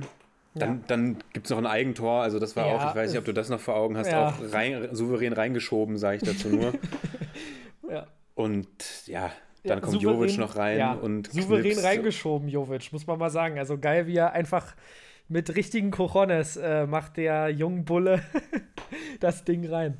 Und die Frankfurter haben wieder Spaß am Fußball, so hat man das Gefühl, und ziehen am BVB vorbei. Ja, und ich muss mal wirklich sagen, wenn Frankfurt, also nun war es auch Bielefeld, ähm, ich möchte den Bielefeldern nicht zu nahe treten, und, äh, aber ich, ich finde wirklich diese Offensive, die Frankfurt sich da jetzt zusammengeschustert hat, einerseits mit dem Jovic-Transfer, aber auch mit einem Amin Younes, der mich wirklich äh, ja immer wieder erfreut, ein Kamada, der ja auch immer noch da ist, äh, und einem Kostic, der gefühlt jetzt seit der Rückkehr seines Bros äh, auf einem komplett abgehobenen Level jetzt agiert und, und jede Flanke sitzt wieder. Also da ist wieder der Frankfurter Fußball, den wir ähm, so schätzen gelernt haben. Und ja, wenn die nicht äh, diese Saison sich irgendwie in Europa positionieren, wäre das schon eine Überraschung, muss ich sagen. Und das spricht für die Spannung, die wir diese Saison haben. Es, man hat das Gefühl, alles ist möglich, was äh, die Plätze hinter den Bayern angeht. Absolut, also das muss ich wirklich auch nochmal so, so betonen, dass ich diese, diese Saison wirklich in so vielen Tabellenbereichen extrem interessant finde. Gerade weil eben, also jetzt hat sich so eine kleine Lücke ja gezogen zwischen Platz 9 und 10, zwischen Freiburg und Stuttgart fünf Punkte. Aber Ja. gut, ein, ein bis zwei Spiele, dann ist die Lücke auch wieder geschlossen, wenn es bei den Freiburgern mal nicht so läuft. Aber wir haben eine extrem spannenden, spannende Situation da unten drinne. Gerade eben, weil mit Mainz und Schalke da zwei Vereine stehen, die eigentlich in die Bundesliga gehören und von denen man erwartet, dass die immer noch mal was liefern können Ja. und nicht komplett hoffnungslos verloren sind, als wenn da jetzt SC Paderborn stehen würde beispielsweise. Ja. Mm, gut, aber selbst wenn wir die beiden Mannschaften mal rausklammern, dann haben wir eine extrem spannende Situation um den Relegationsplatz und am anderen Tabellenende eben, wenn wir die Bayern mal rausnehmen, trennen Platz 2 und Platz 7 gerade mal sechs Punkte. Ja. Und Platz 7 sind die Dortmunder, von denen wir erwarten können, dass sie noch mal ein bisschen aufholen. Also echt eine, eine sehr, sehr schöne Saison und ich freue mich schon wirklich auf die ganzen Spiele, die da noch kommen werden. Ja, ich glaube, das ist so ein bisschen, äh, ohne da jetzt eine große Diskussion anfangen zu wollen oder eine große Konversation anfangen zu wollen, das ist so eine Sache, die ich mich dann vorhin auch bei der Lewandowski-Tor-Thematik gefragt habe. Wie gut ist die Bundesliga wirklich im Vergleich? Weil ich glaube, wir haben eine sehr geschlossene Gruppe hinter den Bayern, was die Qualität angeht. Und diese Gruppe scheint ja auch in Europa nicht so super schlecht dazustehen. Ich glaube, wir haben im Keller wirklich schon Mannschaften, die, wenn man mal im internationalen Vergleich guckt, relativ schwierig mithalten können, oder? Auch glaube ich nicht. Also wenn ich mir jetzt Mainz 05 gegen FC Crotone angucken würde, also ich glaube, das ist ein relativ ähnliches Spielniveau, was da an den Tag gelegt wird. Oder auch wenn jetzt Werder Bremen gegen AC keine Florenz. Ahnung. Oh Gott, hör mir auf. Gegen Osasuna spielen würde in Spanien oder sowas. Also ich glaube, das sind, ich, ich glaube fast, dass es sich nicht so viel nimmt. Es sind, glaube ich, einfach unterschiedliche Spielarten, die dann eben in den unterschiedlichen Ligen auch dominieren. Also, dass jetzt gerade in, in Spanien oder auch in England wesentlich offensiver Fußball gespielt wird, was dann das Bild vielleicht einfach so ein bisschen trügt, was man davon hat. Aber ich glaube, dass die sich vom Niveau jetzt nicht, nicht so viel nehmen. Na, das Gute ist ja, dass die UEFA wahrscheinlich schon an einem Konzept für einen Pokal arbeitet, äh, wo dann die 13 bis 15 Platzierten gegeneinander spielen. Von daher werden wir Ich sicherlich würde es mir angucken, ich würde es mir angucken. Oh, ich hole mir gerne auch noch das siebte Abo dazu, gar kein Thema. Gut. äh, aber ich würde sagen, bevor die Folge heute komplett eskaliert, weiter geht's zu unseren Lieblingsmainzern. Und da würde ich mal kurz äh, das Wort übernehmen. Die, Überraschung Mainz- des Spieltages. Genau, die Mainzer be äh, besiegen die Leipziger nach zweimaligem Rückstand. Adams trifft für die Leipziger, Niakite gleicht aus, Halstenberg äh, trifft für die Leipziger, Niakite gleicht wieder aus für die Mainzer zum 2 zu 2 und Barredo macht am Ende das 3 zu 2 äh, Siegtor, kann man sagen, zum Endstand. Und man kann da wirklich von einer großen Überraschung sprechen, denn was mich besonders ge gefreut hat für die Mainzer und überrascht hat, ist, dass Chor und auch besonders ähm, Danny da Costa sich schon so gut integriert haben. Danny da Costa wirklich für diese, ja, er kennt das, er kennt diese Schienenspielerposition von Eintracht Frankfurt und belebt tatsächlich das Spiel fantastisch. Das gefällt mir sehr, sehr gut und ähm, ja, das ärgert mich auch immer noch. Ich habe es gestern in der, in, in der Kickbase-Gruppe nicht so raushängen lassen, aber ich habe ganz knapp gestern das Wettbieten um ihn verloren. Äh, ich wollte ihn eigentlich unbedingt haben für meine Verteidigerposition. Das hat leider nicht funktioniert. Nein, und ich glaube, ähm, es hat mir für Niakite hat's mich sehr gefreut, der ja in den letzten Wochen schwierig äh, agiert hat, kann man sagen. Der wirklich so ein bisschen, muss man sagen, zum Match-Winner kann man sogar eigentlich sagen, äh, aufsteigt, im wahrsten Sinne des Wortes. Bell, der äh, ja von Bo Svensson nicht ähm, das Vertrauen entzogen bekommen hat. Und ich glaube, dass da vom Kopf ein bisschen was passiert ist bei den Mainzern und man muss sagen, dass sie in den letzten Spielen, wo es gegen Top-Gegner gegangen ist, äh, sich gut präsentiert haben und gegen Leipzig drei Punkte, gegen Dortmund ein Punkt. Ich glaube, da kann man mit leben und deshalb sehe ich bei den Mainzern eher noch die Chance, einen Turnaround zu schaffen, als bei Schalke. Und äh, was sagst du dazu und was sagst du zu Leipzig?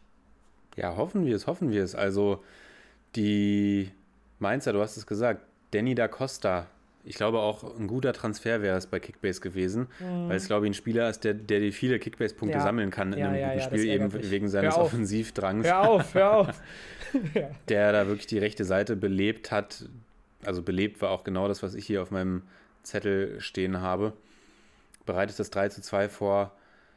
Ja, ist ja erst unter der Woche gewechselt und sich direkt so in diese Mhm. Mannschaft integriert. Das fand ich schon echt stark. Dazu kommt ein, ein Robin Zentner, der, der viele Bälle hält, gerade gegen, gegen die Leipziger, die dann wirklich auch nochmal stark drücken oder auch das Spiel über ja die, die stärkere Mannschaft waren, muss man natürlich sagen.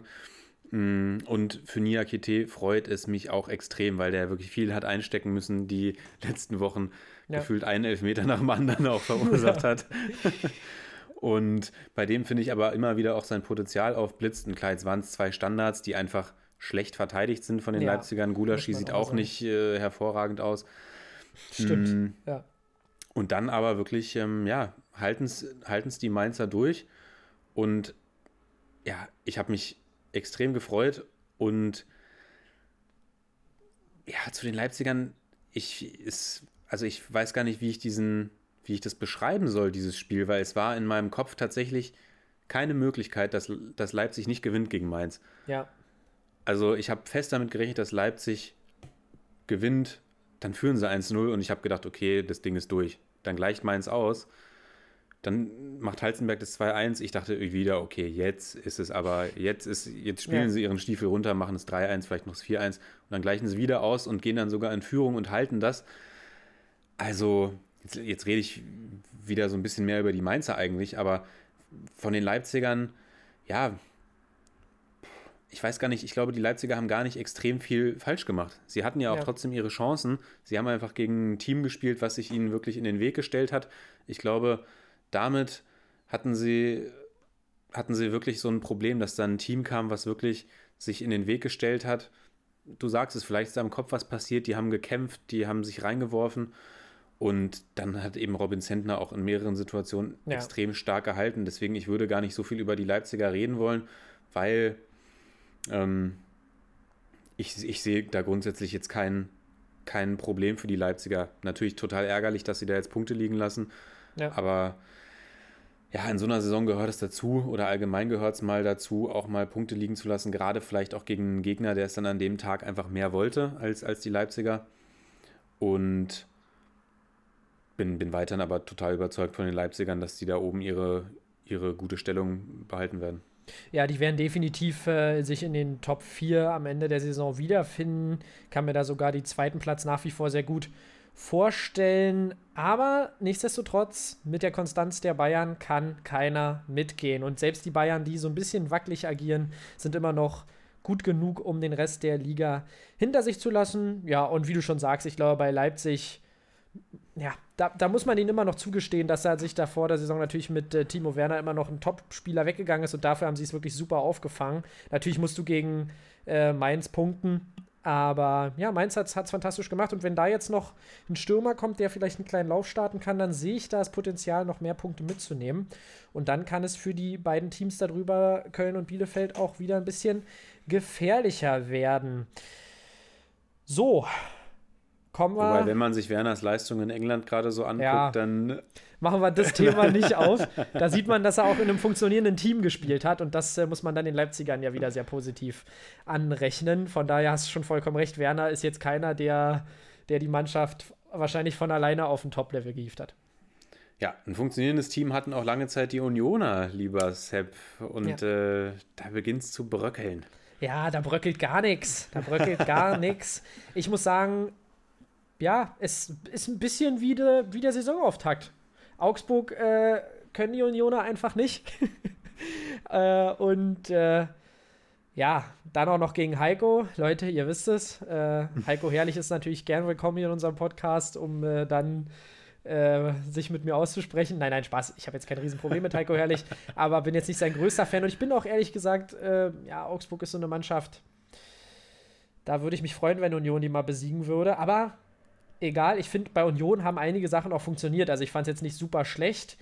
Ähm, aber Niederlechner ist zurückgekehrt und ich glaube, damit ist es eigentlich auch ganz schnell beschrieben. Man hat hinten, äh, man hat vorne die Chancen sehr gut genutzt bei den Augsburgern in einem insgesamt ausgeglichenen Spiel und das haben die Unioner nicht gemacht. Elfmeter verschossen, Avonie mit einer riesigen Chance äh, auch nochmal zu treffen. Also da muss sich Union auf jeden Fall mal wieder an die eigene Nase fassen, dass man da nicht äh, mehr mitgenommen hat. Und ähm, was wollte ich denn gerade sagen? Genau, Gikiewicz. Ich wollte kurz nochmal auf meinen alten Freund äh, Gikiewicz zu sprechen kommen, der einfach eine absolut geile, ich wollte jetzt das S-Wort sagen, aber eine absolut geile Katze ist, sagen wir es mal so, wie er diesen, dieser Blick, den der Typ hat, wenn er, wenn er beim Elfmeter im Kasten steht. Also mir persönlich würde da äh, ja das Herz in die Hose rutschen.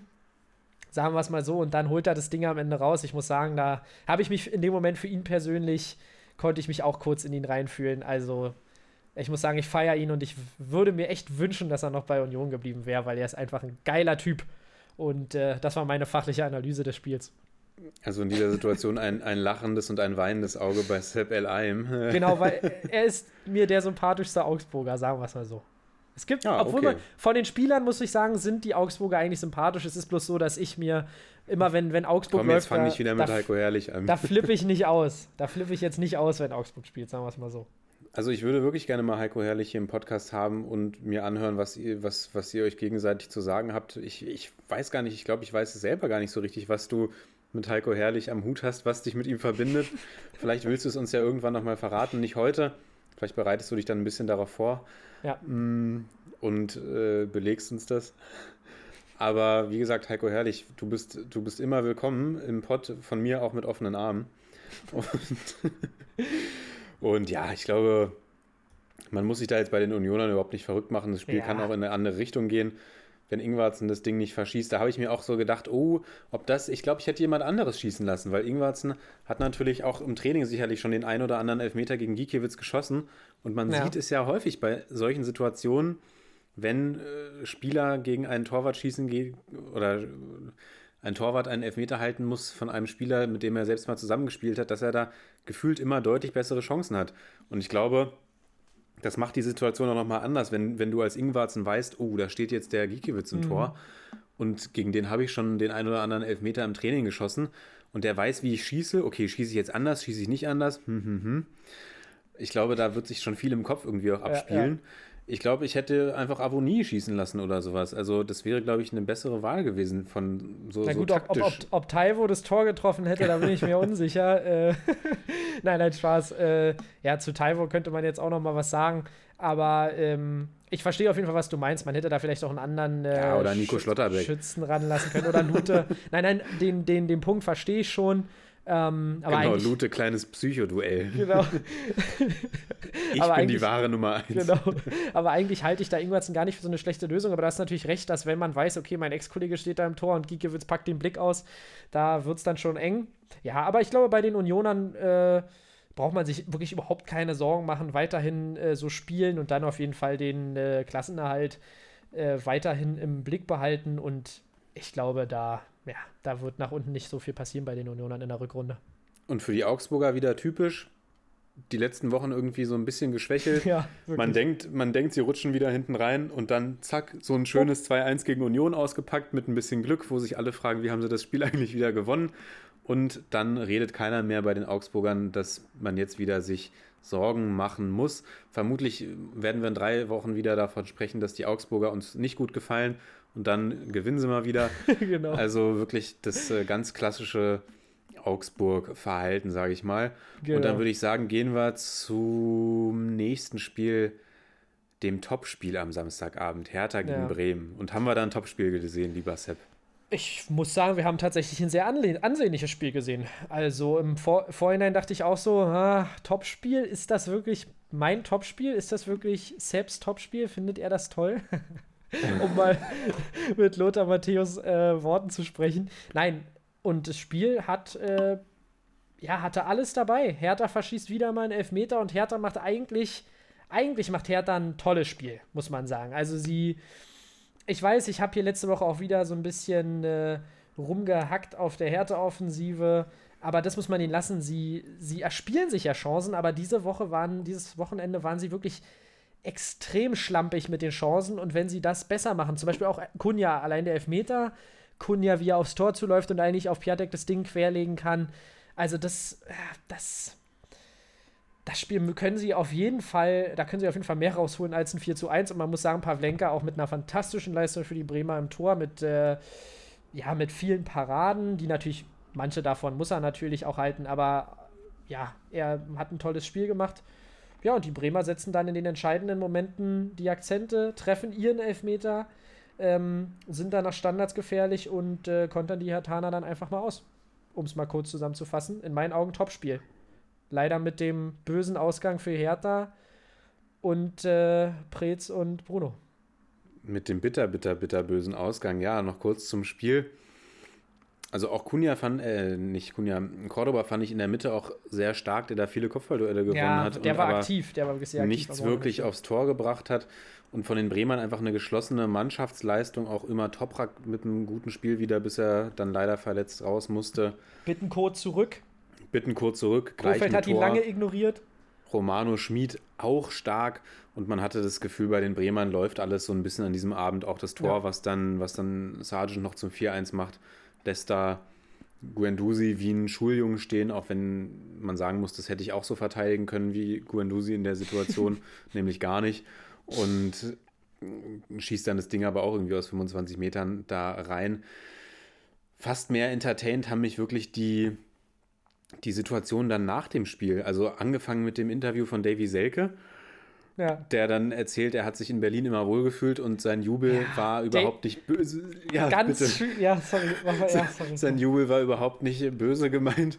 Und dann blenden sie den Jubel nochmal ein und er schraubt da fast das halbe Olympiastadion ab bei seinem Jubel.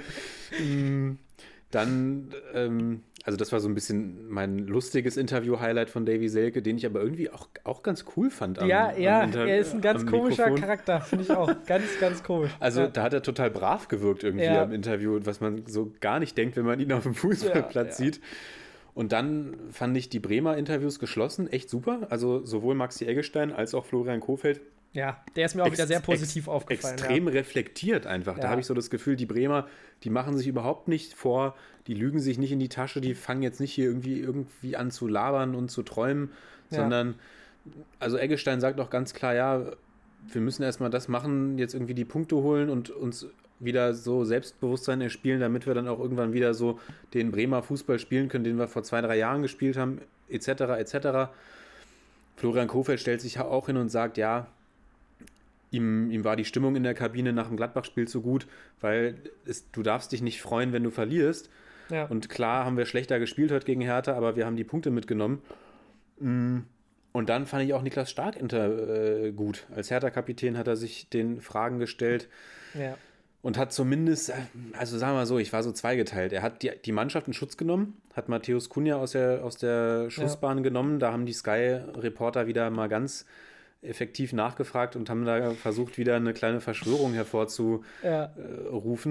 Aber ah, er hat sich jetzt nicht wirklich vor Bruno Labbadia gestellt. Also er hat dann Ja. gesagt, es ist nicht seine Entscheidung und auch, ja, und auch die Elfmeter hat er gesagt, äh, ob Kunja als Schütze feststand, etc. Und dann äh, hat er irgendwie gesagt, ja, da hat er nichts mit zu tun.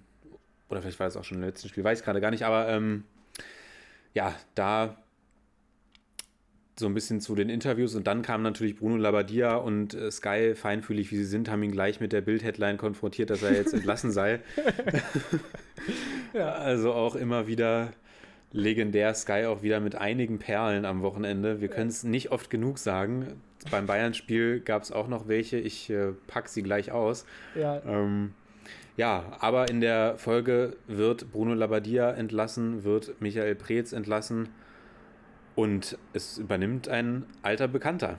Ja, und zwar Pal Dardai. Und ich glaube, dass das äh, gar nicht so die absolut schlechteste Wahl ist für die aktuelle Situation. Und ich würde sagen, ich glaube, bei Bruno können wir abhaken. Also Bruno Labbadia wirklich ein Typ, der mir über die Jahre immer sympathischer geworden ist. Ähm, aber es war jetzt definitiv der richtige Zeitpunkt. Die Ma- Mannschaft bringt die Leistung einfach gerade nicht auf den Platz. Er wird damit da, er hat da auf jeden Fall eine Teilschuld dran, aber man musste sich jetzt wirklich mal von ihm trennen, weil die letzten Spiele waren alles Spiele gegen Mannschaften aus dem Keller und da musst du mit dieser Mannschaft mehr rausholen, besonders mit dieser Offensive. Und jetzt kommt Pal Dardai ausgestattet mit einem Vertrag bis 2022. Das ist eine Sache, das, da wird ihm Vertrauen geschenkt. Aber Bringt Zecke Neuendorf mit? Genau, bringt Zecke Neuendorf mit, auch Legende. Und äh, ja, ich habe nochmal für euch rausgesucht, er ist der 13. beste Trainer der Hertha-Geschichte. Paul Dardai mit einem Punkteschnitt von 1,38 Punkten. Und ja, eine ganz interessante Statistik: 65 gewonnene Spiele mit Hertha, 65 verlorene Spiele mit Hertha und 42 unentschieden. Also Tabula rasa. Es geht nochmal von vorne los. Er kann seine Siegstatistik nochmal ausbauen, seinen Punkteschnitt ausbauen. Und ich glaube, er ist auf jeden Fall jetzt der richtige Mann, um ein Team aus der Hertha zu machen. Und ich glaube, dass das dann schon mal reichen wird, um äh, auf jeden Fall mehr Punkte mitzunehmen aus den nächsten Spielen. Und auf jeden Fall auch der Trainer bei den Hertanern, der sich in den letzten 20 Jahren auch am längsten auf dieser Position gehalten hat. Ich habe hier auch noch was rausgesucht. Der letzte, der so lange wie Paul Dardai im Amt war oder länger in seiner ersten Amtszeit war Jürgen Röber von 1996 bis 2002 Ja. und der hat auch einen besseren Punkteschnitt mit 1,59 Punkten. Dardai hatte 1,38 Punkte. Aber ich glaube auch Dardai war jetzt wirklich die absolut naheliegendste Lösung, auch wenn ich die Aussagen der Hertha-Verantwortlichen gestern auch wieder super fand.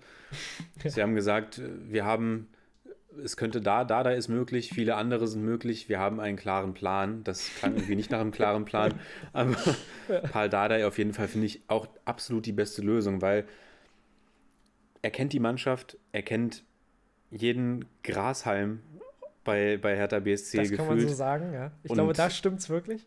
Und ich glaube, er wird, er wird die Mannschaft wieder, wieder aufbauen und er wird, glaube ich, der Mannschaft einfach das geben, was sie gerade braucht. Und er Ja. wird sie einfach dazu führen, dass sie wieder Spiele gewinnen. Und er ist, äh, ja, und ich muss auch sagen, ich weiß, manchmal hat man das Gefühl, ich habe irgendwie ein Problem mit Hertha, aber ich finde Hertha als Verein wirklich? eigentlich.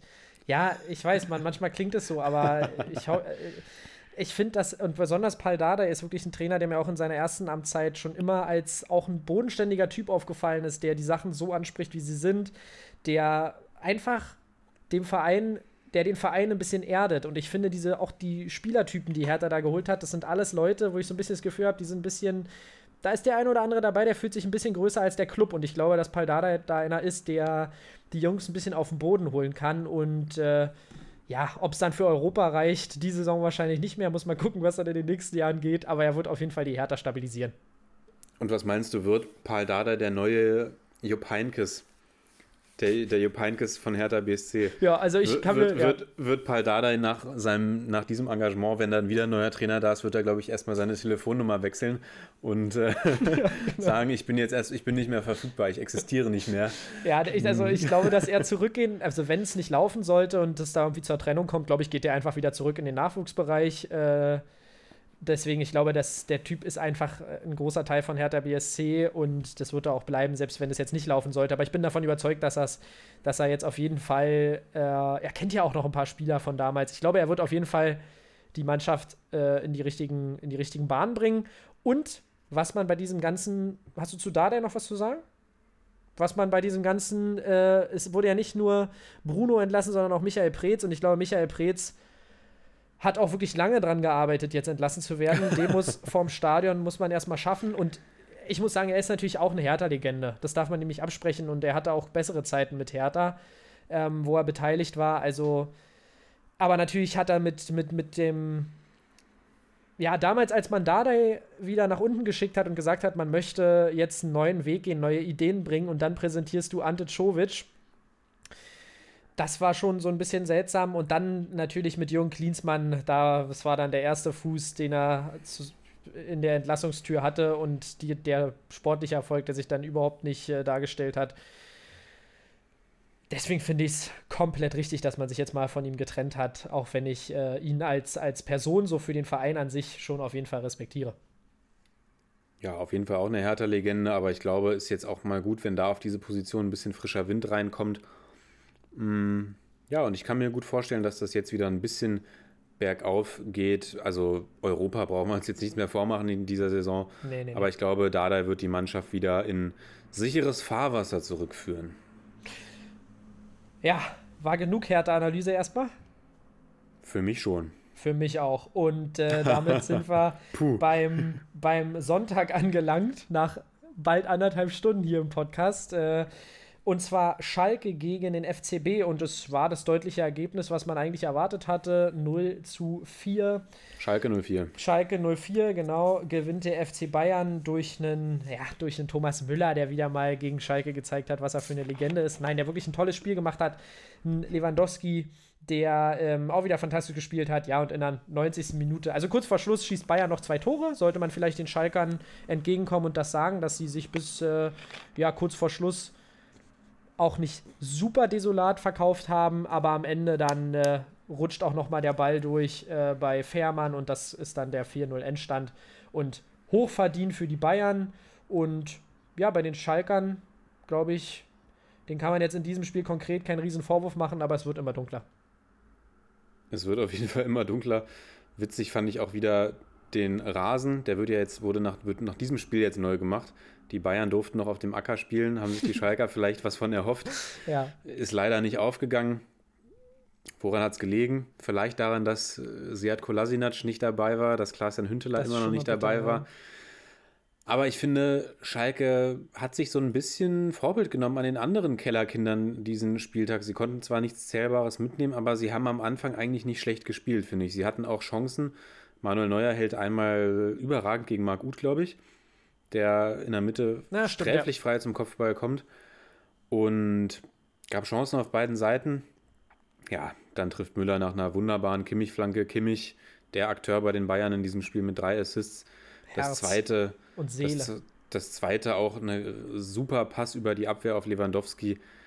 Den macht aber dann natürlich auch nicht jeder Stürmer rein. Lewandowski macht das dann Weltklasse, wie er das macht, auch mit welcher Geduld, dass er dann genau auf den richtigen Moment wartet quasi und nicht überhastet abschließt. Mm, Viel ging bei den Bayern, finde ich, über die rechte Seite, die ja auch mit Leroy Sané gestartet haben ja. und ähm, Niklas Süle, beide auf der rechten Seite verortet. Müller hat sich da auch häufiger mal aufgehalten. Mm, Süle auch erstaunlich offensiv. ja, am Ende dachte ich, er spielt irgendwie zweiten Stürmer oder sowas. Also der hat wirklich äh, ja, mehr, mehr Zeit in der gegnerischen Hälfte verbracht als in der eigenen gefühlt. Und gefällt mir aber da wirklich nicht schlecht auf dieser Rechtsverteidigerposition. Also wesentlich besser als Benjamin Pavard ja, momentan. leider Gottes. Aber lass uns, lass uns gar nicht so viel über die Bayern sprechen, sondern bei den Schalkern. Ich finde, ja, doch so ein bisschen, klar, dass dann am Ende die zwei Tore fallen, ist natürlich bitter und auch, dass Fährmann da, der ein super Spiel macht, dann noch das Ding durch die Hände rutscht. Ja. Aber die Schalker hatten nicht wenige Chancen und haben, finde ich, nicht gespielt wie ein Absteiger und hatten viele Schüsse, die dann halt einfach 20, 30 Zentimeter daneben gegangen sind, aber die alle nicht, nicht schlecht waren, fand ich. Und Ja, da- da, ja. müssen sie versuchen, sich dran anzuknüpfen. Aber das war jetzt auch nochmal so eine, so eine Erkenntnis, die ich gestern Abend hatte. Dieser Spielplan ist für die Schalker halt auch einfach der ist für die Schalker vermutlich gerade noch beschissener als beispielsweise für die Bayern, die zwar alle drei Spiele irgendwie alle drei Tage auch ein Spiel haben, aber stell dir mal vor, Schalke, bei dir läuft gar nichts zusammen. Du hast alle zehn Spiele einen neuen Trainer gefühlt und Ja. dann hast du nicht mal ein Wintertrainingslager, hast Ja. keine Pausen dazwischen. Der, der Christian Groß kann sich nicht auf die Mannschaft einstellen. Du kannst nicht sagen, komm, wir fliegen jetzt mal zwei Wochen nach Dubai oder wohin die Schalker ihr Trainingslager machen oder bleiben Ja. in Gelsenkirchen. Was weiß ich, wenn wir jetzt mal auf Reisebeschränkungen etc. gucken. Aber für die Sportteams sind da ja eigentlich auch keine Grenzen gesetzt. Mm, und sagst, ja, wir machen jetzt hier mal zwei Wochen Trainingslager auf, was weiß ich, Mallorca, keine Ahnung. Und befassen uns vielleicht mal eine Woche gar nicht mit Fußball, sondern Ja. gucken, dass wir irgendwie Teambuilding-Maßnahmen machen, dass wir irgendwie zusammenwachsen und dann ja, dass da einfach wieder was die Jungs auch im Kopf aufgebaut werden und auch daran glauben, ab, wieder also ge- gewinnen zu können. Stattdessen spielen die alle vier Tage und kriegen dann ständig von Bayern und Dortmund auf den Deckel und dazwischen kann sich gar nichts entwickeln. Ja. Fährst nach München, lässt dich 8-0 abschießen, hast vielleicht einen Tag frei, setzt dich am nächsten Tag wieder in den Bus, fährst nach, weiß ich nicht, äh, Bielefeld, lässt dich abschießen. Also, weißt du, Ja, ich da- verstehe, da was du jetzt Da ist keine Zeit irgendwie zu, zu regenerieren, sowohl körperlich als auch für den Kopf, auch mal irgendwie ein bisschen Selbstbewusstsein aufzubauen. Also, das ist, das war so eine Erkenntnis, die ich gestern hatte. Hier, große Erkenntnis, da ist mir ein Licht aufgegangen. Ähm, Ja. Das ist, weil wir reden immer nur darüber, oh, die Bayern, die Dortmunder, die Leipziger, oh, die haben so einen, so einen engen Spielplan. Aber ich glaube, die Schalker schreien auch nicht Hurra, dass sie jetzt ständig spielen müssen und Ja, von einer Niederlage zur anderen geil, äh, wanken. Ja, sorry, jetzt habe ich hier komplett. Ja, es, Ähm. es, ist, es, ist anstrengend. es ist anstrengend. Nein, ich, ich gebe dir da vollkommen recht, weil du natürlich, dir wird natürlich jegliche, aber gut, ich meine, nichtsdestotrotz hat man sich ja auch selbst in die Situation gebracht. Es ist Jetzt natürlich, widersprich mir doch nicht. äh, es ist schon natürlich jetzt in der Situation, gebe ich dir vollkommen recht, dass es halt echt schon richtig bitter ist. Aber nichtsdestotrotz sind es ja immer noch für alle die gleichen Voraussetzungen. Also da sehe ich trotzdem dann die, die Pflicht eher bei Schalke mit der Mannschaft vielleicht doch ein bisschen mehr rauszuholen. Eine Mannschaft, die ja jetzt verstärkt wird von William von VfL Wolfsburg, der als äh, Soforthilfepaket kommt und die rechte, die rechte defensive Seite nochmal verbessern soll. Glaubst du, Sepp, der du kann hast jetzt. offensichtlich nicht verstanden, was ich gerade hier in meinem 10-Minuten-Monolog versucht habe zu sagen. Ich habe nicht was- gesagt, dass Schalke jetzt vor den Bundesgerichtshof ziehen soll und Klage gegen den Spielplan einreichen soll. Ich meine bloß, natürlich müssen die sich an die eigene Nase fassen, aber dieser Spieltag ist, äh, Spielplan ist auch alles andere als förderlich ja, für die da, Mannschaft. Da, d- du kannst doch nicht damit umgehen, wenn ich eine andere Meinung habe. Nein, Ich, ich kann nicht damit umgehen, dass du mir nicht zuhörst. nein, nein, fast. Äh, ja, aber was soll ich dazu sagen? Also, ich, ich, es ist, Gar es nicht, ist, es ist scheiße, ja, aber ich kann, ich weiß nicht, es ist halt, es ist halt nach wie vor in der äh, Verantwortung der Schalker da, es besser zu machen und die anderen Teams haben natürlich auch keine, keine. Ich wollte nur mal ein bisschen Verständnis noch für die Schalker Genau. werben, dass wir jetzt nicht nur auf ihn rumhacken. Ja. Ja, das, das in der Tat, das in der Tat. Aber ich sehe es jetzt, ich sehe zum Beispiel sowas wie äh, letzte Saison, was da mit äh, Dynamo Dresden abgelaufen ist in der zweiten Liga, sowas finde ich ja noch bitterer. Nur weil du jetzt, ich meine, es gab ja trotzdem, es gibt ja trotzdem die Möglichkeit für die Schalker unter der Woche auch mal zu trainieren. Natürlich haben wir jetzt eine haufenweise englische Wochen gehabt, aber da sind sie ja dann im Endeffekt auch im Vorteil gegenüber den, äh, den Mannschaften, die in, in Europa unterwegs sind. Absolut. Gut. Punkt. Ja, du hast mich ja noch zu William gefragt. Ich höre dir ja zu. Ja, Mm, dann sag. Also, ja, schade, dass Rafinha nicht zurückgekehrt ist, muss ich sagen. Das ist ja die rechte Verteidigerposition. Ich äh, hatte ja gehofft, dass Rafinha zurückkehrt. William, ja, jemand, der bei den Wolfsburgern irgendwie auch so Auf und Abs hatte in seiner Zeit. Ja. Hatte ja letzte Saison auch mal eine Phase, in der er da Stammspieler auf der rechten Seite war. Mm. Ich finde, Becker hat es jetzt auch nicht schlecht gemacht, die letzten Spiele. Ja, aber ich glaube, Und dass nicht, William da schon ein Upgrade ist. Okay, dann lassen wir uns überraschen. Ich sag erst kein Upgrade. Okay, sehr gut. Dann äh, halten, bleiben wir daran, äh, bleiben wir da dran. Und äh, ja, doch, ich glaube schon definitiv, dass er ein Upgrade ist. Äh, weil, weil ich muss sagen, Becker, klar, ich finde eigentlich auch immer gut, wenn man Spielern Vertrauen schenkt, aber ich glaube, so eine kleine Soforthilfe auf Außen, die dir jetzt nochmal ein bisschen höhere Qualität bringt, ist gerade bei Schalke Mehrwert. Becker kann man dann vielleicht versuchen, in Liga 2 aufzubauen. Nein. Ja, ich, also ich finde halt, dass es jetzt diese defensiven Transfers gibt. Klar, die Defensive ist natürlich auch immens wichtig, aber weiß nicht, ich hätte mir vorstellen können, dass da jemand für Benito Raman beispielsweise kommt oder sowas. Den finde Ja, ich jetzt so ein- nämlich auch nicht so super überzeugend. Vielleicht jemand, der bisschen- nochmal Impulse nach vorne setzt. Man hat natürlich Oder- den Hunter geholt, aber Ja. der ist natürlich keine Hilfe für die Außen, sondern eher fürs Zentrum. Und ich verstehe, was du meinst. Da hätte ich mir auch noch gewünscht, dass man da vielleicht eine kleine, eine kleine Unterstützung bringt. Oder holt. Ja, Weiter? weiter. Weiter zum äh, ja, letzten Spiel am vergangenen Wochenende und zwar Hoffenheim gegen Köln. Und äh, da kann man zwei Akteure, glaube ich, in den Vordergrund stellen. Einmal Kramaric, der zeigt, wie man Elfmeter schießt, und einmal Anthony Modest, wie man Elfmeter verursacht und Elfmeter äh, verschießt, oder? Ja, und Oliver Baumann, der zeigt, wie man Elfmeter hält. Ja. Schon zum zweiten Mal in Folge. Killer. Ja, also für die Kölner lief alles schief, was irgendwie schief laufen kann. Der, der frühe Elfmeter durch Kramaric, dann ein tolles Hackentor von Baumgartner, muss man sagen. Auch so ein bisschen glücklich in der Entstehung. Gasinovic pöllt da einfach voll rauf und Baumgartner macht es dann Weltklasse. Mm. Und Köln hat aber Chancen. Also Wolf kriegt da eine Riesenchance, die Baumann hält.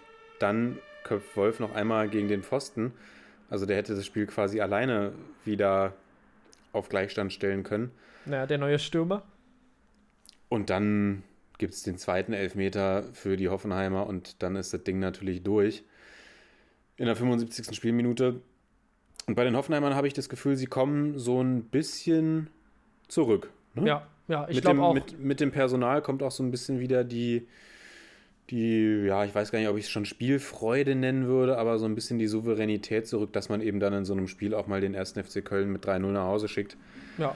Mm, ja, und bei den Kölnern, du hast es gesagt, er, er erzähl uns doch noch mal ein bisschen was über Anthony Modeste und den und, und sein, sein Elfmeter-Trauma diesen Spieltag. Äh, ja, was, was soll ich dazu sagen, Lennart? Es war einfach eine komplett unglückliche Leistung. Also nicht nur, dass er, wie gesagt, den Elfmeter verursacht und der dann völlig berechtigt äh, an die Hoffenheimer geht, sondern auch, dass er dann. Ja, also man muss natürlich auch sagen, dass Baumann natürlich auch ein Elfmeterkiller ist, aber ich finde, ich, ich glaube, das war so ein klassischer Fall von Elfmeter verursacht, jetzt will ich es wieder gut machen und dann ein bisschen übermütig. Also im Endeffekt ist das halt auch so ein bisschen das Problem, das ich gerade sehe bei den Kölnern, dass die nicht diesen klassischen Vollstrecker haben. Nun ist man auch der erste FC Köln und mir ist schon klar, dass man da jetzt nicht äh, sich Robert Lewandowski verpflichten kann, aber dass man jetzt mit Duda und mit Wolf, was ja phasenweise auch überraschend gut klappt, agieren muss, ist aber, glaube ich, trotzdem insgesamt nicht so die perfekte Lösung. Und ich bin gespannt, ob man es irgendwie schafft, da nochmal so ein Modest nach so einer Leistung zu reaktivieren oder ob vielleicht irgendwann mal Sebastian Andersson zurückkommt und dann das bringt, was Köln sich von ihm erwartet hat. Aber das ist wirklich so ein bisschen, ja, die Wundertüte Köln, die ich glaube ich schon in der vorletzten Folge oder so angesprochen habe, fällt mir ganz schwer, da mich äh, zu positionieren und mein Bauchgefühl geht eher so in die negative Richtung. Deswegen glaube ich, dass es das äh, von den Mainzern hinten da definitiv noch Druck geben könnte. Ja, ich glaube, es war nicht mal so, ich mache es wieder gut, sondern ich glaube, es war eher dieses, wie wir es bei den Leipzigern und Sörlot gesehen haben, komm, Anthony, schießt du jetzt den Elfer, du hast es mal wieder nötig, so nach dem Motto. Und dann passt es natürlich wie die Faust aufs Auge, dass er das Ding verschießt. Der war nicht mal schlecht geschossen, muss man ja dazu sagen. Ja. Äh, Sörlot hatte ja dann auch den Elfmeter verschossen in dem einen Spiel der Leipziger. Ja. Mm. Ja, ich glaube weiterhin an die Kölner. Also ich habe dir ja gestern auch ein Bild geschickt von der Kölner Startaufstellung und habe mich ein bisschen drüber lustig gemacht und geschrieben, eigentlich eine Zweitliga-Aufstellung. mm, Naja. nee, war ein bisschen. Ich bin ja auch manchmal ein bisschen gemein gerne. Ja, Ähm, ja, ich weiß, ich weiß. Aber ja, also du sprichst es an, dieses Stürmer-Dilemma, was sie da haben.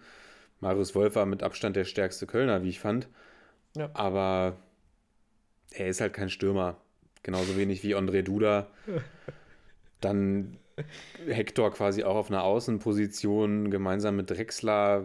Ja, Hector würde ich, glaube ich, auch lieber im Zentrum sehen. Und das alles bei den Kölnern so, auch Gisdol. Vielleicht ist, vielleicht ist Gisdol ja mein, mein Heiko Herrlich quasi äh, für dich. Ich kann mit Markus Gisdol auch nicht so viel anfangen, weil ich einfach nicht so viel Fortschritt bei den Kölnern sehe. Ja, Aber ja, das trotz- auch als Problem. Dem glaube ich, dass es. Ich bin der, ich habe es ja gesagt, ich bin der Meinung, dass es für die Kölner trotzdem reichen wird. Ja, okay, das ist doch schön, wenn wir zwei unterschiedliche Meinungen haben. Ähm, und ja, mit Gistol sehe ich eben auch so ein bisschen die Thematik, dass ich irgendwie das Gefühl habe, dass der da nicht in einem ganz festen Sattel sitzt.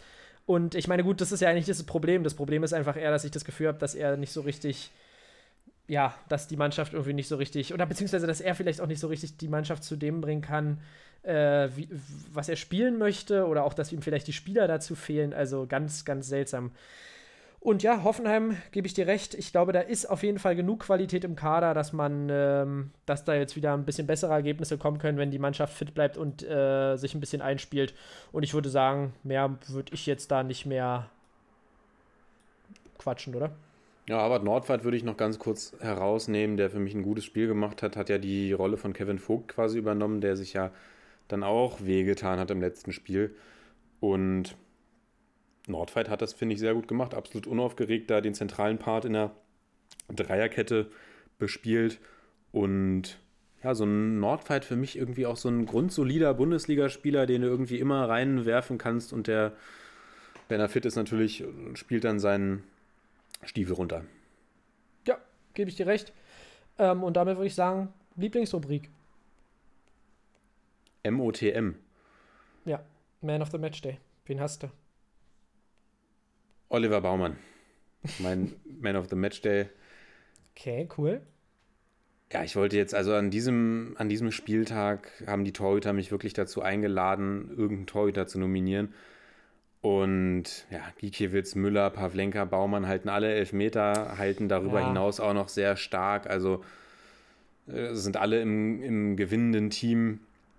Ich nehme jetzt einfach Baumann, weil er A die Null gehalten hat und B er darüber hinaus. Also Pavlenka hatte auch Riesen-Saves, Müller auch. Aber Baumann hatte halt auch diesen einen komplett irren, irre Parade gegen, gegen ähm, Marius Wolf. Und dazu hat er schon am letzten Spieltag, habe ich schon geschwankt, ob ich Baumann nominieren soll. Und er hat es, finde ich, jetzt für mich sich auch einfach verdient, weil er halt auch, ich finde, Oliver Baumann, man vergisst bei ihm, dass er auch schon ewig in der Bundesliga ist. Schon der Typ hat schon massig Bundesligaspiele auch, musst du dir mal angucken. Der, Ja. der und war ja bei Freiburg vorher und irgendwie so ein, ja, Oliver Baumann ist so ein Typ, über den musst du auch nie reden, weil der immer seine Leistung bringt und echt ein, echt ein super Torwart und jetzt gerade zum irgendwie Elfmeterkiller avanciert und deswegen mein Man of the Match Day Oliver Baumann. Ja, und ich muss dir ganz ehrlich sagen, dann haben wir heute mal eine äh, Besonderheit, mein Lieber. Zwei Hoffenheimer? Und- Nein, nein, nein, nein, nein. Zwei Torhüter. Und auf jeden Fall machen wir diese Woche mal die Torhüter-Edition von Man of the Match Day, obwohl es mir sehr schwer fiel. Also ich muss auch sagen, ich hatte auch lange überlegt, äh, bei Musa Niakite, einfach durch die Situation bei den Mainzern. Aber da ist mir dann dieser abgeprallte Ball von äh, Gulaschi, den du ja vorhin nochmal angesprochen hat, äh, hast, den hatte ich so ein bisschen unterschlagen und klar, den muss er dann natürlich reinstochern.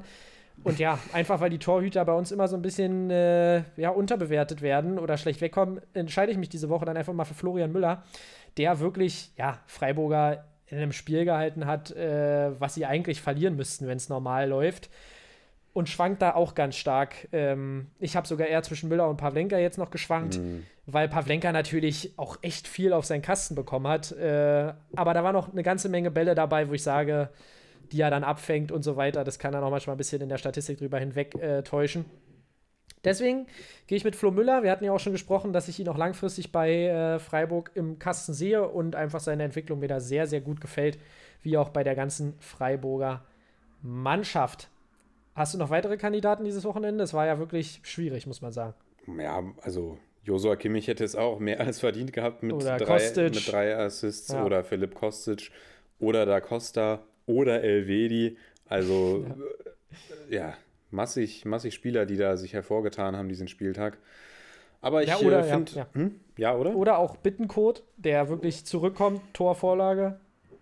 Aber ich bin, bin sehr zufrieden mit unserer Auswahl, finde ich gut. Ja, Torwart Edition finde ich sehr cool. Meine Aktion des Spieltags, äh, die war schnell durch an diesem Wochenende. äh, es ging schon los am Freitag und zwar bei äh, Gladbach gegen, beim Russenduell. Wo, ja, da habe ich dir eine Sprachnachricht aufgenommen, dass der äh, Interviewer von, von The Zone sich den ganzen Tag aufs Interview vorbereitet und hat dann im, äh, hat dann nach dem Spiel Florian vom Neuhaus. ZDF. Ach, vom ZDF, stimmt, stimmt, stimmt. Das war ja auch im Free TV. Äh, Entschuldige, jetzt habe ich hier Datsen, das ist ja fast schon Rufmord. Äh, Datsen würde sowas nie passieren. Und hat äh, Florian Neuhaus am äh, Telefon, äh, am, am, am Mikrofon und sagt: Hallo Uwe Neuhaus. Und äh, ja, da war das Thema eigentlich schon gelaufen, habe ich äh, sehr gefeiert, muss ich sagen. Äh, auch wenn es natürlich ein Fehler ist, der einem passieren kann, aber als Spieler hätte ich einfach am Ende gesagt: äh, Liebe Grüße an Uwe Neuhaus. Das hättest du gesagt als Spieler. Das hätte ich gesagt, wenn ich jetzt in der Position wäre. Du weißt, ich bin so weit Hm. weg äh, von einer ähm, Profikarriere wie, ja, wie sonst kein Zweiter in Deutschland, aber äh, so hätte ich reagiert. Ja, schade, dass du nicht Profi spielst, dass du, dass du da nicht standest. Das hätte sicherlich für einige Lacher gesorgt. Ne? Ja, das wäre sehr amüsant gewesen.